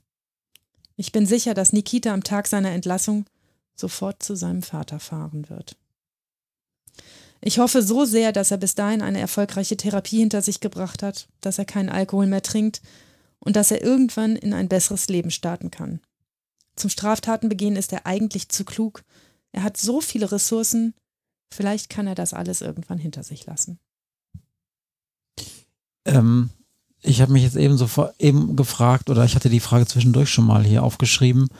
Ähm, mir schien, dass die Sache mit der Therapie zu einem relativ späten Zeitpunkt gekommen hm. zu sein. Hattet ihr das vorher auch schon überlegt oder war das damals noch nicht so klar? Oder warum ist er dann erst, ich weiß nicht, wie alt war er denn da dann schon 18 oder du hast gesagt, er war 16, 17, war er da schon 18? Warum nee. hat er, warum, warum kommt das mit der Therapie relativ spät? Weil er, ähm, also vorher waren die Taten nicht hoch genug, um ähm, Jugendstrafen zu verhängen ähm, und er, oder wir wollten es auch nicht, weil, wie deine Studie auch treffend sagt, wir auch wissen, dass es wahrscheinlich nichts bringt. Ähm, und wir ähm, eine Therapie zu verhängen, wenn einer selber nicht therapiert werden will, kann man knicken. Das, das war genau. meine Frage. Also das beruht nur auf Freiwilligkeit, es sei denn, man verhängt hinter diesen Maßregelvollzug. Genau, ja. aber da, hab, da war mein, wäre meine Frage gewesen, weil ihr mit dem ja schon zu tun hattet und wenn er so klug ist, dann hat er, hat er doch wahrscheinlich auch reflektiert, dass sein Alkoholkonsum das Problem nochmal viel schlimmer macht und hat er sich dazu jemals vorher geäußert? Also hat er immer aktiv abgelehnt, wenn es darum ging? Ja. Okay. Immer. Immer abgewunken gesagt hat er selber im Griff. Wäre überhaupt nicht das Problem. Wir sollten uns mit anderen Dingen beschäftigen. Alles immer abgeblockt. Ja, natürlich auch Suchtverhalten. Ich war das erste Mal besoffen in der Schule mit der dritten Klasse. Ja, also, ne, das ist ein ganz eingeübtes Verhalten. Ich habe auch, mein Kopfkino sagt auch einiges dazu, dass dieser Vater, der dieses Kind wirklich amtlich misshandelt hat, ähm, vielleicht auch selber ein ordentliches Alkoholproblem hatte. Ähm, das weiß ich nicht sicher, weil ich den ja nie zu Gesicht gekriegt habe, aber ähm, das liegt aus meiner Sicht nahe, dass er das auch da gelernt hat.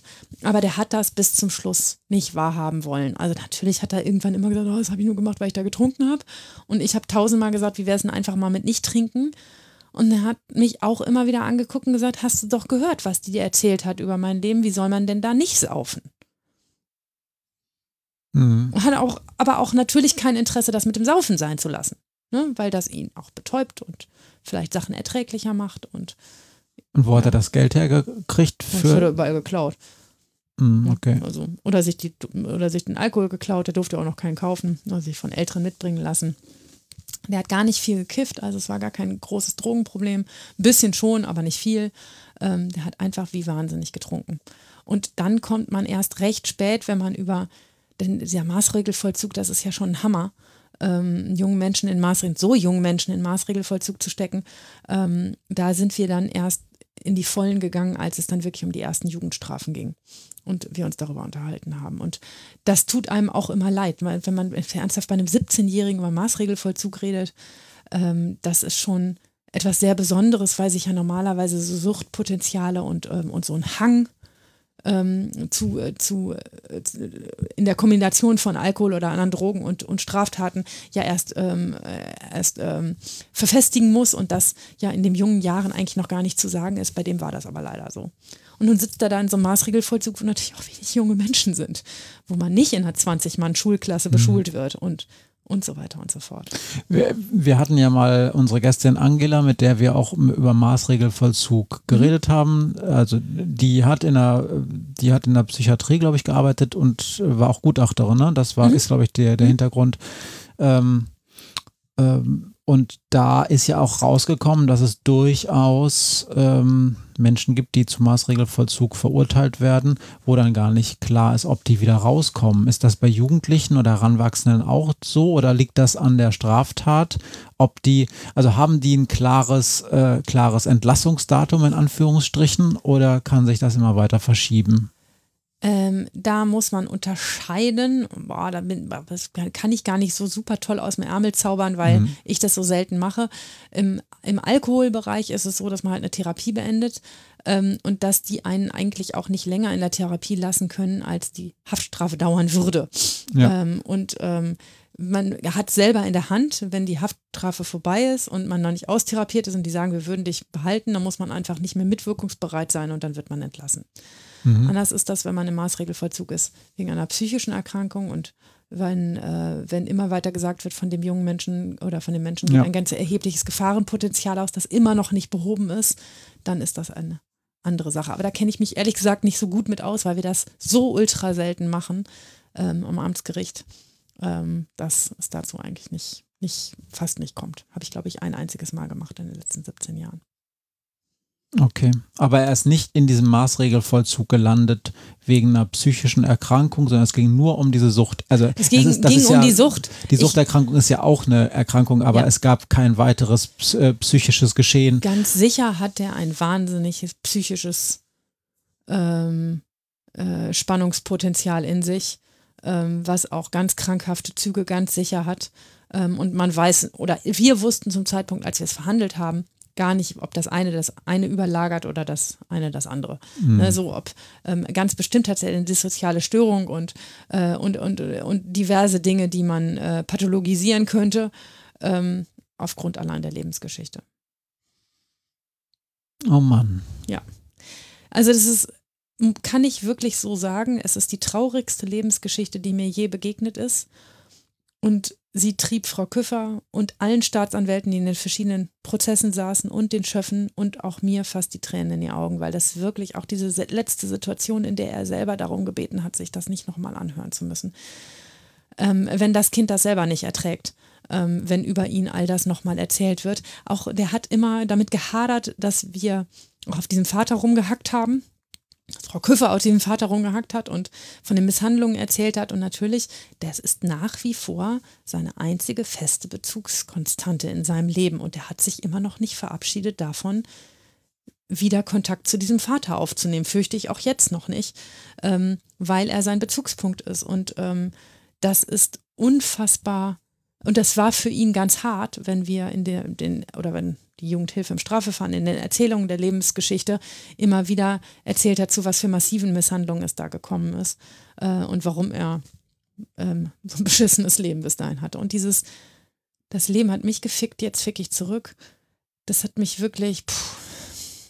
also das ist auch so wahr. Da kann man auch nicht so richtig viel gegen sagen. Und wenn man gesagt, dann sagt, das ist doch nicht fair und der einen anguckt und sagt, wer war denn zu mir fair in den letzten zehn Jahren?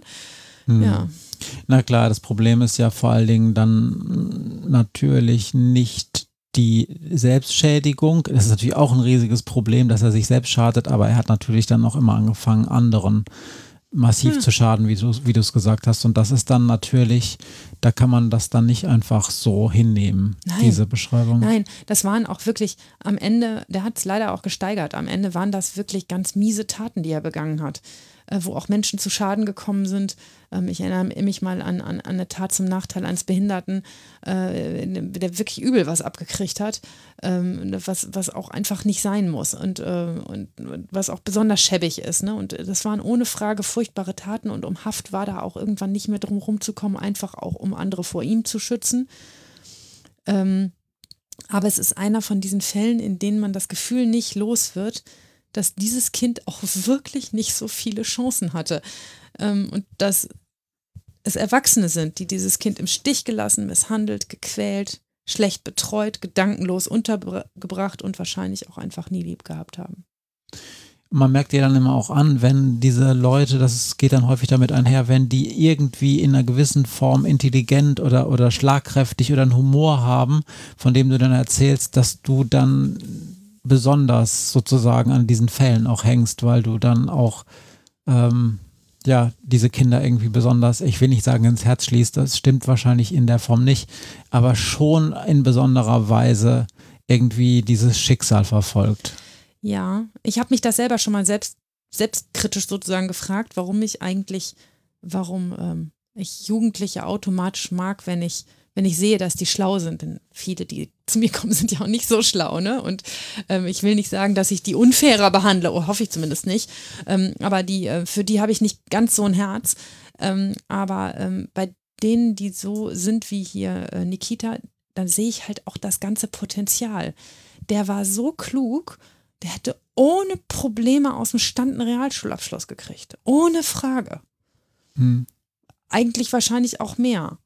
Ne, ähm, der hat mit seinem Vater ausschließlich zu Hause Russisch gesprochen.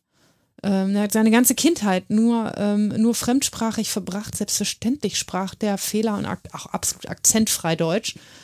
Ähm, äh, und also zumindest ist in dieser Familie zu Hause nur, nur Russisch gesprochen worden. Ne? Also, ja, und äh, ich, ich war, ja, äh, ich bin immer, immer, immer geflasht, wenn, wenn ich denke, Gott, wenn du die richtigen Startbedingungen hättest, was, was würdest du jetzt schon alles tun können?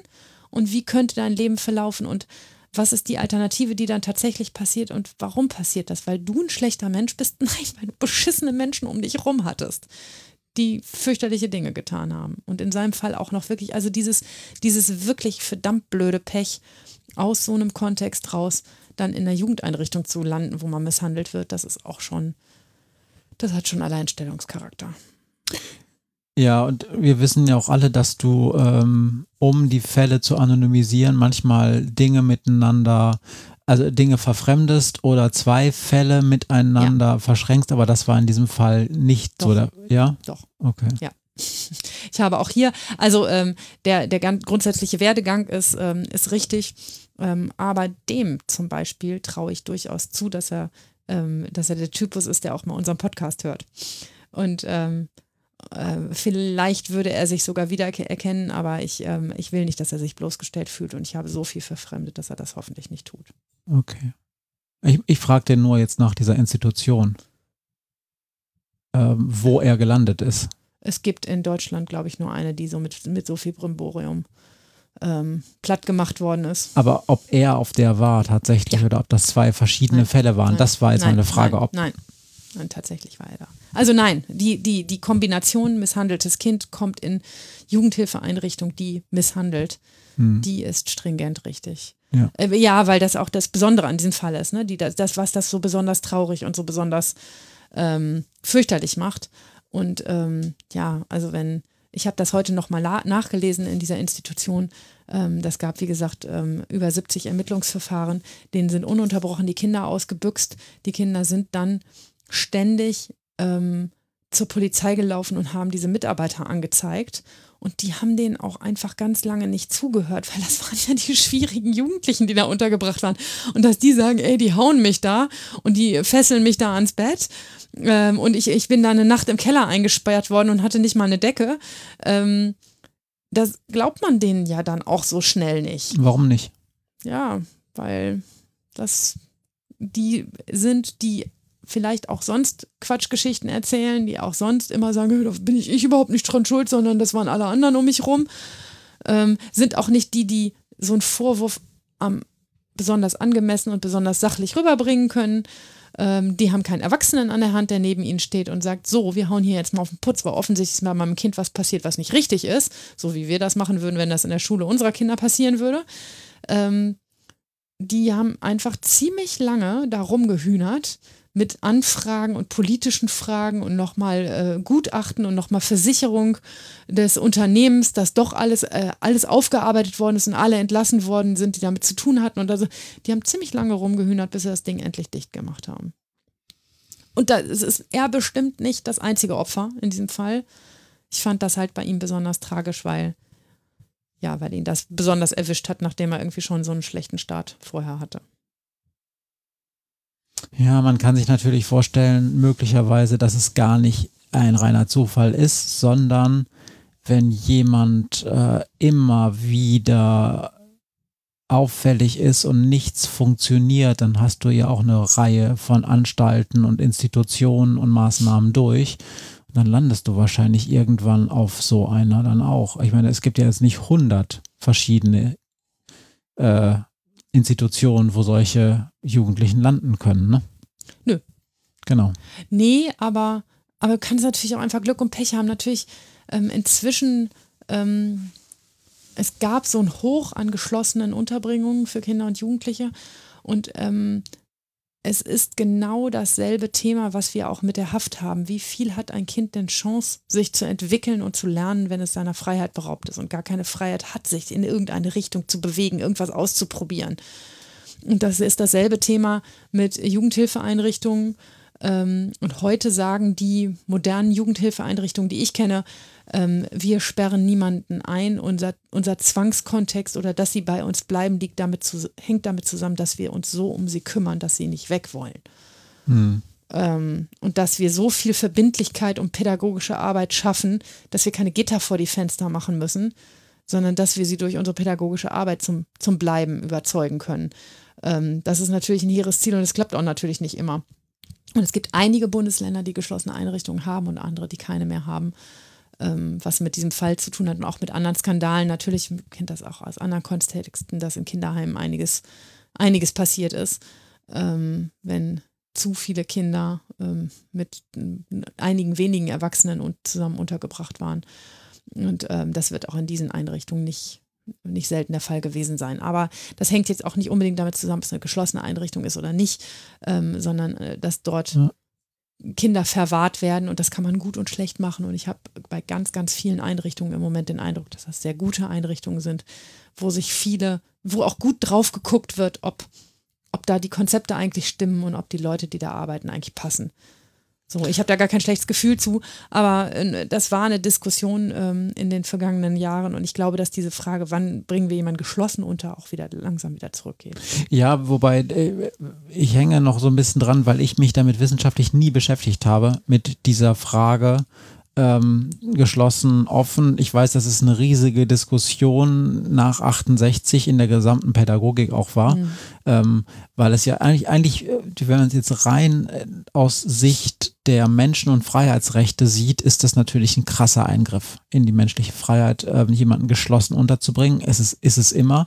Und wenn ich dann so aus, von dir höre, äh, es gibt Bundesländer, also ich sag mal übergreifend Regionen, in denen das sozusagen keine geschlossene Einrichtung gibt, dann und es gibt welche, da gibt es das, dann würde ich ja mal sagen, wenn die Bundesländer mit den geschlossenen Einrichtungen nicht eine erheblich bessere Erfolgsquote haben bei der in Anführungsstrichen Resozialisierung ihrer Klienten, dann würde ich sagen, dann haben die ja keine Existenzberechtigung. Ja, das sind halt immer, immer ein bisschen Äpfel mit Birnen vergleichen. Erstens ist es so, dass ich zum Beispiel gerade akut ganz nicht neidisch bin, aber schon mit Interesse auf andere Bundesländer und ihre geschlossenen Einrichtungen gucke, weil man in diesen geschlossenen Einrichtungen auch Jugendliche zur Untersuchungshaftvermeidung unterbringen kann.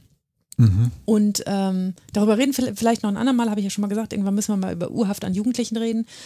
Ähm, wenn man Untersuchungshaft vermeiden will, dann kann man anstattdessen diese Jugendlichen in diese Einrichtung bringen. Und ähm, das Wesen des Richters äh, besonders des Haftrichters ist, dass er irgendwie nicht gewillt ist, einen Jugendlichen in einer nicht geschlossenen Jugendhilfeeinrichtung unterzubringen, weil er sagt, der ist morgen wieder weg. Ich will den ja einsperren. Ich will ja, dass er nicht wegläuft. Und wenn ich den jetzt in irgendein Kinderheim in Pusemuckel bringe, wo der einfach zur Tür wieder rauslatschen kann, was soll ihn denn hindern, zur Tür wieder rauszulatschen?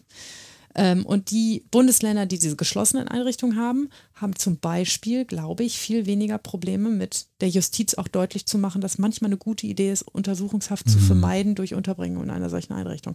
Und es ist deshalb Äpfel mit Birnen, weil es von den Örtlichkeiten abhängt. Also ich habe eine ganze Zeit lang eine Einrichtung ganz toll gefunden und da auch ähm, ich, ich habe das ehrlich gesagt selber nie organisiert, sondern organisiert hat es immer die Jugendhilfe im Strafverfahren. Aber diese Einrichtung lag so weit draußen, dass sie nicht geschlossen sein musste. Die kamen da einfach nicht weg. Und wenn da einer weggelaufen ist, dann konnten die Mitarbeiter schön noch Mittag und Abend essen und anfangen dann loszufahren, weil dann haben sie dann 10 Kilometer später oder 15 Kilometer später wieder eingesammelt.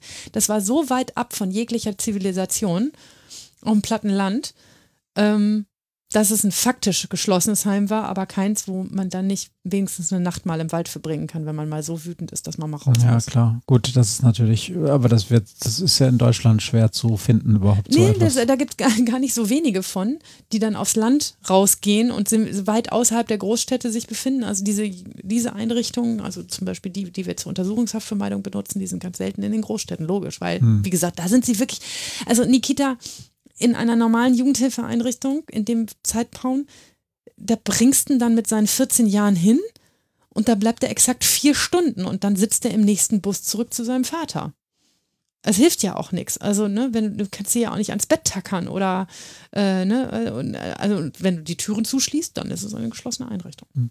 Erinnert mich gerade, Entschuldigung für die Anekdote, ich habe äh, im Zivildienst, gab es damals noch zu meinen Zeiten, ähm, in einem, in einem äh, Altenheim gearbeitet und ich habe da auf der Gerontopsychiatrischen Station gearbeitet. Wir hatten nur Alzheimer Menschen oder Leute mit einer anderen Demenz. Und ähm, das ist ein ganz furchtbares Krankheitsgeschehen ganz am Schluss. Ähm, aber ähm, wenn die Leute noch so ein bisschen fit sind und mobil, dann sind das ja auch teilweise unheimlich liebe Leute. So, und äh, wir wollten die ja auch nicht wegsperren. Das darfst du auch gar nicht und das kannst du auch gar nicht, aber irgendwie musst du ja die Menschen, die Menschen unter Kontrolle, also äh, sehen, dass denen nichts passiert. Darum geht es ja. Und da hatten wir, also wir hatten jetzt keinen äh, Gelände, wo die Leute 15 Kilometer weit weglaufen konnten, bevor sie das, den ersten Quatsch machen konnten. Aber wir hatten, wir hatten tatsächlich so eine Tür, da haben wir so ein Glöckchen dran gemacht. Und äh, konnten die rausgehen und alles und dann klingelte das Glöckchen. Das war relativ leise, aber wir haben es gehört und dann wusste man, ah, okay, da ist jetzt jemand auf den Pad gegangen. Das war so die Tür nach draußen. Dann konntest du auch ganz langsam hinterher und erstmal gucken, wo geht denn die Person lang. Und dann haben wir sie meistens dann im Garten oder so ins Gespräch verwickelt. Na, was machen Sie denn hier? Und dann war es auch schon wieder okay. Ähm, ganz furchtbare Sache, weil du willst die Leute ja auch teilweise zu ihrem eigenen Schutz einsperren. Denn das ist ja häufig auch wirklich gut gemeint, wohl gemeint, so, ne? Ähm, Geschlossenheit ist ja nicht so, dass die Leute alle furchtbare Menschen sind, die so ein mhm. Heim betreiben, es geht da häufig um den, um den Schutz, aber gleichzeitig äh, nimmst du den Menschen halt die Freiheit. Und das geht mit Jugendlichen nicht. Ich muss an eine andere Anekdote denken, als ich mal unseren Sohn aus dem Kindergarten abgeholt habe kam mir ein anderes Kindergartenkind entgegen, das ähm, Tommy hieß und das ähm, total bekannt dafür war, ständig auszubüchsen und abzuhauen. Und dem hatten sie so ein Glöckchen an den Fuß gebunden. Hm. Und Tommy, ja, der war drei oder zweieinhalb, das war noch Krippe, glaube ich, der kam mir entgegen und hatte eine Hand am Knöchel auf dem Glöckchen und humpelte so über den Flur und stand, als ich die Tür aufmachte, erwartungsvoll da und wollte durch die offene Tür rauswitschen. Und dann habe ich den angeguckt und gesagt, Tommy, was machst denn du? Und dachte, abhauen. So, der hatte also schon sein Glöckchen am Fuß festgehalten, damit niemand hört, dass er auf dem Weg zur, zur Haustür ist. Und ähm, ja, ich habe ihn dann wieder mit reingenommen. Er hat gezetert und fand das nicht so gut. Ähm, aber das kannst du mit unseren Jugendlichen ja nicht machen. Ne? Da würden ja irgendwie sich was einfallen lassen, wie du das Glöckchen überlisten. Und deshalb gibt es irgendwie nur irgendwie faktisch einsperren oder oder mit pädagogischen Konzepten so binden, dass sie wirklich bleiben. Aber auch die müssen ja auch erstmal Zeit haben zu greifen. Deshalb gibt es zum Beispiel einige Einrichtungen, die sagen, bei uns ist die ersten sechs Wochen geschlossen. Danach ist alles gut. Mhm. Ähm, naja. Ist aber auf jeden Fall ein interessantes Thema und müsste man auf jeden Fall auch nochmal mit ExpertInnen drüber reden, weil ich glaube, es ist immer noch ein sehr kontroverses Thema, auch unter ExpertInnen, die, die wirklich äh, sich mit der einen oder anderen Seite beschäftigen und auch da in entsprechenden Einrichtungen arbeiten. Mhm. Bin ich leider überhaupt kein Experte, aber müssten wir auch mal auf, auf unsere Liste ja. schreiben. Ja, ein ganz furchtbarer Fall, wobei ich, ich sage euch da draußen, es ist tatsächlich so, Maria hat von diesem Fall mir schon häufiger am Küchentisch erzählt. Und da kam immer auch gleichzeitig so eine Sympathie für diesen Menschen dabei raus. Und sie hat auch nicht selten irgendeine Anekdote erzählt, die lustig war, wobei ich jetzt gar nicht genau weiß, ob der von sich aus lustig sein wollte oder ob das Setting mit ihm einfach lustig war, dass ich so dachte, oh Mann, das ist wieder einer von denen, die Maria auch noch mag. Ja, also ähm, der, war, der wollte nicht lustig sein, das glaube ich nicht. Ähm, aber ähm, weil der so viel los hatte, ähm, war der halt auch, oder die Sachen waren besonders. Ne? Also äh, für sich selbst einzustehen und im Gerichtssatz zu sagen, das ertrage ich und das ertrage ich nicht. Das äh, zeugt ja auch von einer Stärke und von einem, einem Selbstverständnis und auch von einer Eigenbeobachtung, die ja beachtlich ist für so einen jungen Menschen mit 17. Und ähm, der, der gleichzeitig so Kontakt sucht, der einen dann anspricht, wenn man da mit dem Fahrrad vorbeifährt. Es gibt noch einige Anekdoten mehr mit ihm, die ich leider kumuliert nicht erzählen möchte, weil er sich dann wirklich wieder erkennt.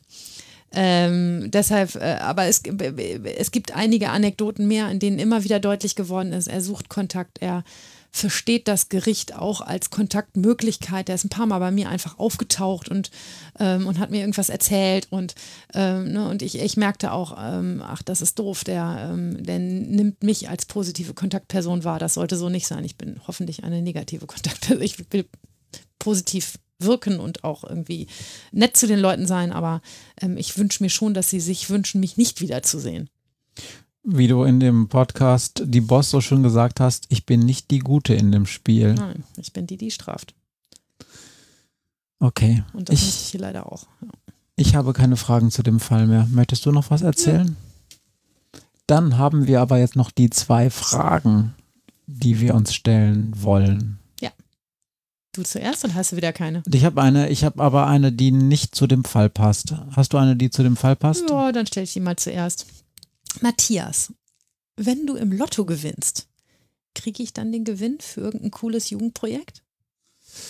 Habe ich mir ehrlich gesagt schon alles genau überlegt.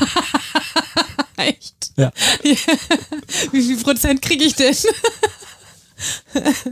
also ganz im Ernst, irgend, also so diese, diesen Traum, den so relativ viele Leute haben, irgend so ein cooles Haus, wo eine Menge Leute reinpassen, wo man irgendeine coole Sache anbieten könnte für die Leute, über die wir jetzt gerade reden. Das steht ganz weit oben auf der Liste der, der Sachen, die ich auch gerne tun würde. Du meinst, ich könnte sogar einfach Richterin bleiben und du machst das dann mit denen? Ja, irgendwie so. Oder du könntest oh, so halb, halb, halbtags richten und halbtags hier dann okay. kochen oder ja. so. okay, machen wir so. Das war meine Frage. Okay, das jetzt weiß schnell. ich ja, jetzt weiß ich ja, was ich zu erwarten habe. Und könnt ihr uns ja vielleicht die Daumen drücken. Ja, oder wenn wir kein Lotto gewinnen, also wenn ihr uns das Geld zur Verfügung stellen wollt, wir, wir schreiben auch jährliche Jahresberichte. Das kriege ich hin. ja, machen wir. Ähm, Maria, du bist ja mit Leidenschaft Jugendrichterin, musstest in deinem ähm, Leben, aber auch in ganz viele andere Rechtsgebiete hineingucken. Und jetzt auch in diesem letzten Podcast, die Boss, da fragte die auch ja, wie sie, sie wollten von Anfang an Jugendrichterin werden, also noch während des Studiums. Und hast du mehr oder weniger gesagt, äh, ja, so. Hätte ja nicht funktionieren müssen. Im Gegenteil, mhm. viele Leute, die uns hier zuhören, sagen vielleicht, oh ja, das möchte ich auch gerne und werden dann aber in ihrem Leben äh, vor der Situation stehen, dass da jetzt zum Beispiel gerade an diesen Institutionen, wo sie da sind, einfach kein Jugendrecht frei ist, weil da sitzen fünf andere äh, engagierte KollegInnen und die mhm. sagen, nee, mache ich nicht. So. Darum meine Frage an dich.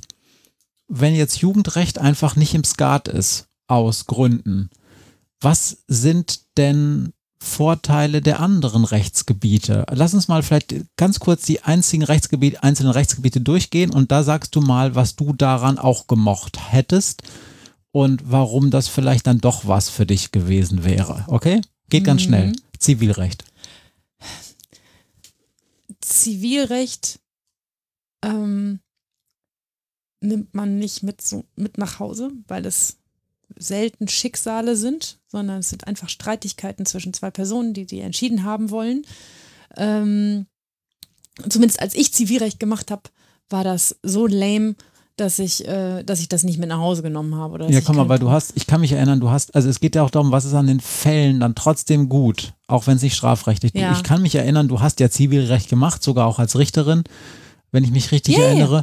Und, äh, und, und du konntest davon manchmal fast genauso begeistert erzählen wie jetzt von Jugendstrafrecht. Was sind denn das für Fälle, die dann trotzdem cool sind? Also, was ich als Zivilrichterin total cool fand, waren Fälle, in denen ich selber Fachexpertise dazu gewonnen habe. Also, ich erinnere mich noch, das war mal am Landgericht, musste, irgendwann ging es mal um so einen blöden Fall, dass man immer wieder einen Aufzug auf einen Platz in unserer Großstadt gebaut hat und der immer wieder kaputt ging. Und immer wieder wurde der erneuert und neu gemacht. Und irgendwann wurde ein Sachverständiger da drauf gesetzt, der mal sagen sollte, warum das Ding eigentlich immer kaputt ging. Und es war so hübsch, weil ich physikalisch so viel plötzlich verstanden habe. Weil, es, weil ein Sachverständiger einem doofen Richter erklären musste, wie, was der technische Fehler an diesem Fahrstuhl ist und warum es eine gute Idee wäre, ihn anders zu bauen. Es ging da um die Verbindung von Glas und Metall und äh, Metall, das sich in der Hitze ausdehnt und Glas, das sich nicht ausdehnt und dann ist das Glas aber kaputt gegangen. Und das war jetzt nicht so hochkomplex physikalisch, aber es war, man lernt interessante Sachverhalte oder beschäftigt sich damit, wie ein, wie ein Auto funktionieren muss und warum dieses Teil nun wichtig ist oder, also es waren inhaltlich plötzlich Dinge dazugelernt, mit denen ich mich freiwillig nie beschäftigt hätte. Aber man sieht schon, so die juristischen Feinheiten des Zivilrechts haben nee, mich nicht so begeistert. Nee, nee gar nicht. Culpa, Culpa in Contrahendo und so eine Scheiße. Ja, ja nee, ich, ich, ähm, das Zivilrecht ist so, das sage ich immer wieder, die, da klagt einer 138,60 Euro ein und es geht ja nicht um die 138,60 Euro. Es geht um irgendwas anderes, um eine gekränkte Eitelkeit, um Recht haben wollen, um, ums Prinzip, um irgendeinen Scheiß. Ja, oder manchmal geht es ja auch wirklich um ein, ein Lechzen nach Aufmerksamkeit ja, oder auch. Oder mal um die Versicherung zufriedenzustellen, aber, aber dass es um die Sache ginge, dass zumindest am Amtsgericht habe ich das oft erlebt, dass das nicht so ist. Und das hat mich, äh, das fand ich immer unglaublich ätzend. Ähm, und deshalb habe ich leider nie ein Herz für Zivilrecht entwickelt. An andere Leute ähm, oder ich habe viele Kollegen, die mit großer Freude und auch mit ganz viel Engagement und, und Spaß Zivilrecht betreiben. Wir gucken uns immer ein bisschen äh, Kopfschütteln gegenseitig an und die sagen auch immer so, ja, genau, mit kriminellen Jugendlichen, da hast du so richtig Spaß, das ist so super.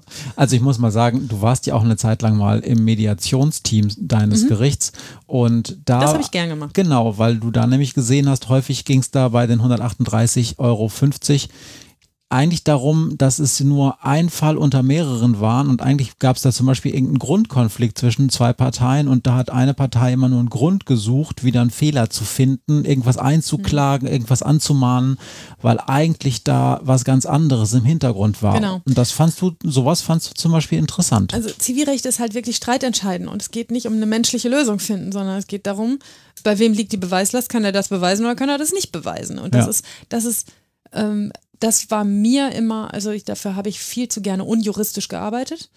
Ähm, ne, und, äh, mhm. und andere Leute machen das sehr gerne und sehr gut und ich bin froh, dass es eine jede Menge Kollegen gibt, die das gerne tun, damit ich das nicht machen muss.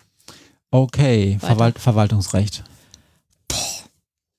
Verwaltungsrecht ist einfach in der Materie kann das total interessant sein. Ich habe, als ich Verwaltungsrecht im Referendariat gemacht habe, Disziplinarrecht und Beamtenrecht gemacht und ähm, was man da alles so darüber erfährt, was so ein Beamter kann und nicht kann und wenn er einen Fehler gemacht hat, wie man das dann bearbeitet und was man damit macht, das fand ich ultra interessant. Also das sind einfach, können ganz, ganz vielschichtige und interessante Sachverhalte sein. Okay. Aber die haben auch viel Zeit. Und äh, ja, da.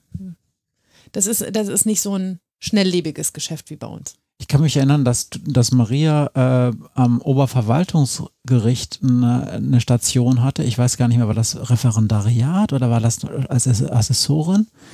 Und da hast du mal irgendwann gesagt, ich habe noch nie so viel gearbeitet wie hier auf dieser Station. Ja, das war im Verwaltungsgericht. Ah, okay. Also nicht, äh, nicht, nicht Oberverwaltungsgericht, aber Verwaltungsgericht. Ja. Na, und auf jeden Fall, du wirktest da nicht gerade gelangweilt von Nö, dem Stoff. Nein, gar nicht. War total spannend. Okay. Jetzt mal so einige abseitigere Gebiete, Betreuungsrecht. Betreuungsrecht ist unglaublich verantwortungsvoll, weil man ja mit anderen Menschen darüber redet, ob ein Mensch für sich selber entscheiden kann und welche Teile der Entscheidung er nicht mehr selber wahrnehmen kann. Ähm, und das ist eine ganz, ganz, also aus meiner, ich habe es nur relativ kurz gemacht, aber es ist eine ganz verantwortungsvolle Aufgabe in der Sache. Und man muss sich halt auch immer sehr direkt mit Menschen beschäftigen. Man muss Menschen schon mögen. Wenn man Menschen nicht mag, ist Betreuungsrecht das Falsche für einen. Insolvenzrecht. Hast du auch mal gemacht, weiß nee. ich. Doch. Nein, never. Hattest du mal Nein. eine ganz kurze Zeit? Nein, habe ich nie gemacht. Nee, okay. Nee. Das äh, habe ich wirklich nie gemacht und könnte ich auch nicht und kann ich dir ehrlich gesagt auch nicht sagen, Vor- und Nachteile. Ich kann nicht gut rechnen. Also ich hm. habe ja extra Jura studiert, damit ich nicht mehr rechnen muss.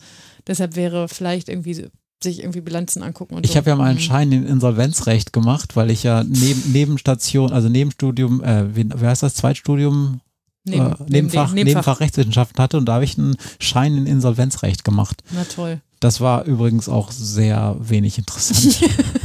Also mm, äh, kann ich gar nicht sagen, ob es meins wäre oder nicht, aber okay, dann letztes noch Familienrecht. Auch Familienrecht geht ganz tief in menschliche Geflechte rein und, äh, und äh, guckt sich an, habe ich übrigens nie gemacht, äh, und guckt sich an, was, was zwischen Menschen passiert und wie Probleme, die äh, entstehen, gelöst werden können. Das kann unglaublich segensreich und unglaublich belastend sein, glaube ich. Ähm, und ähm, hat auch, ja, die verschiedensten Vor- und Nachteile. Ich glaube, dass ähm, ich glaube, dass ich gerne Familienrichterin wäre, wenn ich, wenn es mich dann irgendwann mal erwischt hätte, das zu machen, ähm, weil es schon viel damit zu tun hat, sich mit den tatsächlichen Gegebenheiten auseinanderzusetzen, die da sind und dafür Lös und nach Lösungen zu suchen und Lösungen zu finden. Du hast mir mal erzählt, dass FamilienrichterInnen die am meisten gefährdetsten sind. Naja, klar. Es sind Richter, die über die intimsten Dinge entscheiden, die ähm, einen Menschen betreffen können. Die Frage, ob er noch mit seinem Partner zusammenlebt, äh, wie so eine Trennung durchgeführt wird, wer was kriegt, wem was zusteht und vor allen Dingen, wie die Kinder verteilt werden. Und ähm, anders als im Strafrecht, da weiß ja jeder Straftäter, dass er Scheiß gebaut hat und dass er dafür auch auf Socken kriegt, wenn er doof genug war, sich zu erwischen zu lassen. Ja, das ist, das ist der Sport. Ähm, Im Familienrecht sieht es der Vater, dem das Sorgerecht fürs Kind entzogen wird, in der Regel nicht so schnell ein, warum das so ist. Ähm, weil die Frage, habe ich was falsch gemacht oder nicht, eine ganz andere ist als im Rahmen von Straftaten und eine viel größere Wertungsfrage ist und auch viel höhere Verletzlichkeit hervorruft als die Frage, ich habe geklaut, also kriege ich jetzt eine Strafe und muss die zahlen. Ja. Ja. Deshalb sind Familienrichter, also glaube ich, statistisch sehr, sehr gefährdet, weil die Menschen nicht so nicht so gut nachvollziehen können oder einsehen können für sich, dass es jetzt, ich sage gar also die Entscheidungen sind ja wahrscheinlich genauso richtig, aber dass das Einsehen der Betroffenen ist oft nicht da, zu sagen, ja stimmt, das hat der Richter halt jetzt so entschieden, Ja, das kann ich mir weil es vorstellen. einen sehr persönlich betrifft. Ne? Ja. Ja, ich bin ganz froh, ehrlich gesagt, dass du das nicht machst, weil das, glaube ich, ein Rechtsgebiet wäre, wo du noch viel mehr Geschichten mit nach Hause nehmen würdest, Vielleicht, ja. Weil es sehr nah an dem dran ist, was du auch selber nachvollziehen kannst und so. Hm. Also ich würd's, ich bin froh, dass ich mit dir am Küchentisch abends nicht über solche Fälle reden muss. Hm. Ja. Okay, also das sind so die, die Rechtsgebiete, die mir einfallen. Fällt dir noch eins ein, was wir noch besprechen sollten? Ich, Nein, ich bin gerade im Kopf durchgegangen. Nein. Sozialrecht hast du ja auch nicht gemacht, weil das eine sehr spezielle Sache ist. Also die Sozialgerichte und Steuerrecht Ja. ist auch, Finanzsachen, ne? Strafvollstreckung, äh, Zwangsvollstreckungssachen kann man noch machen. Hab ich auch eine Zeit lang gemacht. Ist aber ähnlich. ach, das habe ich, das habe ich verwechselt Ja, mit Insolvenzrecht, weil das Ja, so ein das ist- bisschen in die ähnliche, äh, in die ähnlichen Fälle mit reingeht. Ja, aber das, ähm, auch das war nicht mein, mein Favorite. Okay. Und ich habe im Zivilrecht relativ schnell bei meinem Präsidenten an die Tür geklopft und gesagt, bitte, wann darf ich denn wieder Strafrecht machen, bitte? Und da hat er sehr gelacht und gesagt, na gut, wenn Sie so leiden, dann, dann dürfen Sie bald wieder Strafrecht machen. Okay. So, das waren die zwei Fragen. Ja. Ähm, was haben wir noch zu verkünden? Was haben wir noch vergessen? Was müssen wir noch machen, bevor wir diese Folge ähm, abschließen? Erstmal äh, klopfen wir uns hier einmal kurz gemeinsam auf die Schulter, dass wir im Januar zwei Folgen aufgenommen haben. Oh ja, super. ähm, und äh, finden das total gut, wie dieses Jahr startet. Mal gucken, ob das genauso gut läuft wie mit dem Ich esse weniger Schokolade. Das hat nämlich exakt dreieinhalb Tage gehalten und dann war es vorbei.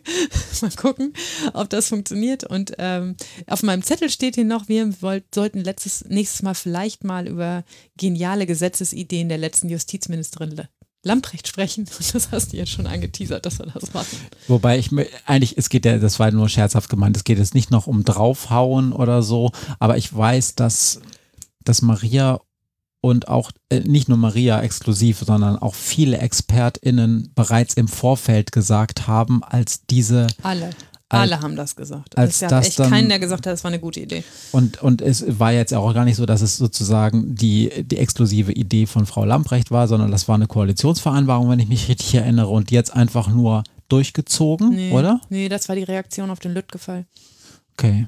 Aber das war, äh, wahrscheinlich war da gar nicht so viel Herzblut von ihr selbst dahinter, Nö, sondern hat einfach nur das gemacht, was Ja, ja. sozusagen dann der Druck der äh, Koalition ihr Ja. Diktiert hat. Naja. Aber äh, ist es vielleicht ganz interessant, darüber zu reden, wie man jetzt versucht, das zurückzudrehen und was das Problem daran ist, ähm, Gesetze wieder zurückzudrehen. Es ist nämlich ziemlich leicht, Gesetze zu erlassen und Neuerungen. Und wir sagen in anderen Bereichen immer so flockig, lass uns doch erstmal machen und wenn es scheiße ist, dann, machen, dann lassen wir es halt wieder. Das ist mit Gesetzen echt schwierig. Sie erstmal zu erlassen, um dann zu sagen, ist doch ein bisschen viel, lass uns mal wieder zurückschrauben. Das ist dann immer so ein politisches Ding. Es ist ist immer ein bisschen Büchse der Pandora. Hat man sie einmal aufgemacht, kriegt man sie halt nicht wieder zu. Darum ist es ja so, dass es, äh, es gibt ja inzwischen ein paar kluge Gesetze, wobei mir jetzt gerade die äh, konkreten Beispiele nicht einfallen. Es gibt ja immer mal wieder Gesetze, wo so ein Evaluationszeitpunkt drinsteht und dann sozusagen der Vorbehalt formuliert wird, wenn das dann nicht funktioniert, dann wird das Gesetz ab dann und dann nicht mehr gelten. Ich weiß aber nicht ganz genau, wie es läuft. Gucken wir nach zum nächsten Mal. Also das finde ich gen generell eine ganz gute Geschichte. Dann müssen nur die Evaluationskriterien stimmen und die dürfen nicht so waschi, wischi, bla bla sein, dass da man sich alles ausdenken kann, wie es so gelaufen ist. Ähm, ich hatte noch irgendwas. Ach so, ja genau. Ich wollte euch noch bitten, ihr Lieben, es ist 2023. Ihr liebt unseren Podcast ganz offensichtlich, weil ihr jetzt schon über anderthalb Stunden zugehört habt. Und weil ihr das getan habt, dann nehmt euch dann noch fünf Minuten mehr und bewertet unseren Podcast auf den verschiedenen Portalen mit Sternen, Kommentaren und natürlich guten Sternen und Kommentaren, ähm, weil das hilft uns beziehungsweise hilft anderen Menschen unseren Podcast auf den Plattformen zu finden, weil die Podcasts dort nach Beliebtheit und Impact gerankt werden. Und ansonsten wollen wir gar nichts von euch. Wir wollen kein Geld. Wir wollen auch keine äh, persönlichen Lobhudel-E-Mails. Wir freuen uns immer drüber, aber ist gar nicht Die motivieren uns aber auch. Die, ich krieg die gerne bitte. aber so ein bisschen bewerten, weitersagen. Äh, und wenn ihr Themenideen habt, dann gerne auch äh, schreiben, aber das reicht uns schon als, als Motivation. Toll. So viel von mir. Du hast auch nichts mehr? Nö. Dann danke ich dir ganz herzlich für diese kurzweilige Folge und wir hören uns beim nächsten Mal. Bis bald. Tschüss. Tschüss. How can they reach me? I guess they can't, I guess they won't, I guess they front. That's why I know my life is out of luck, fool.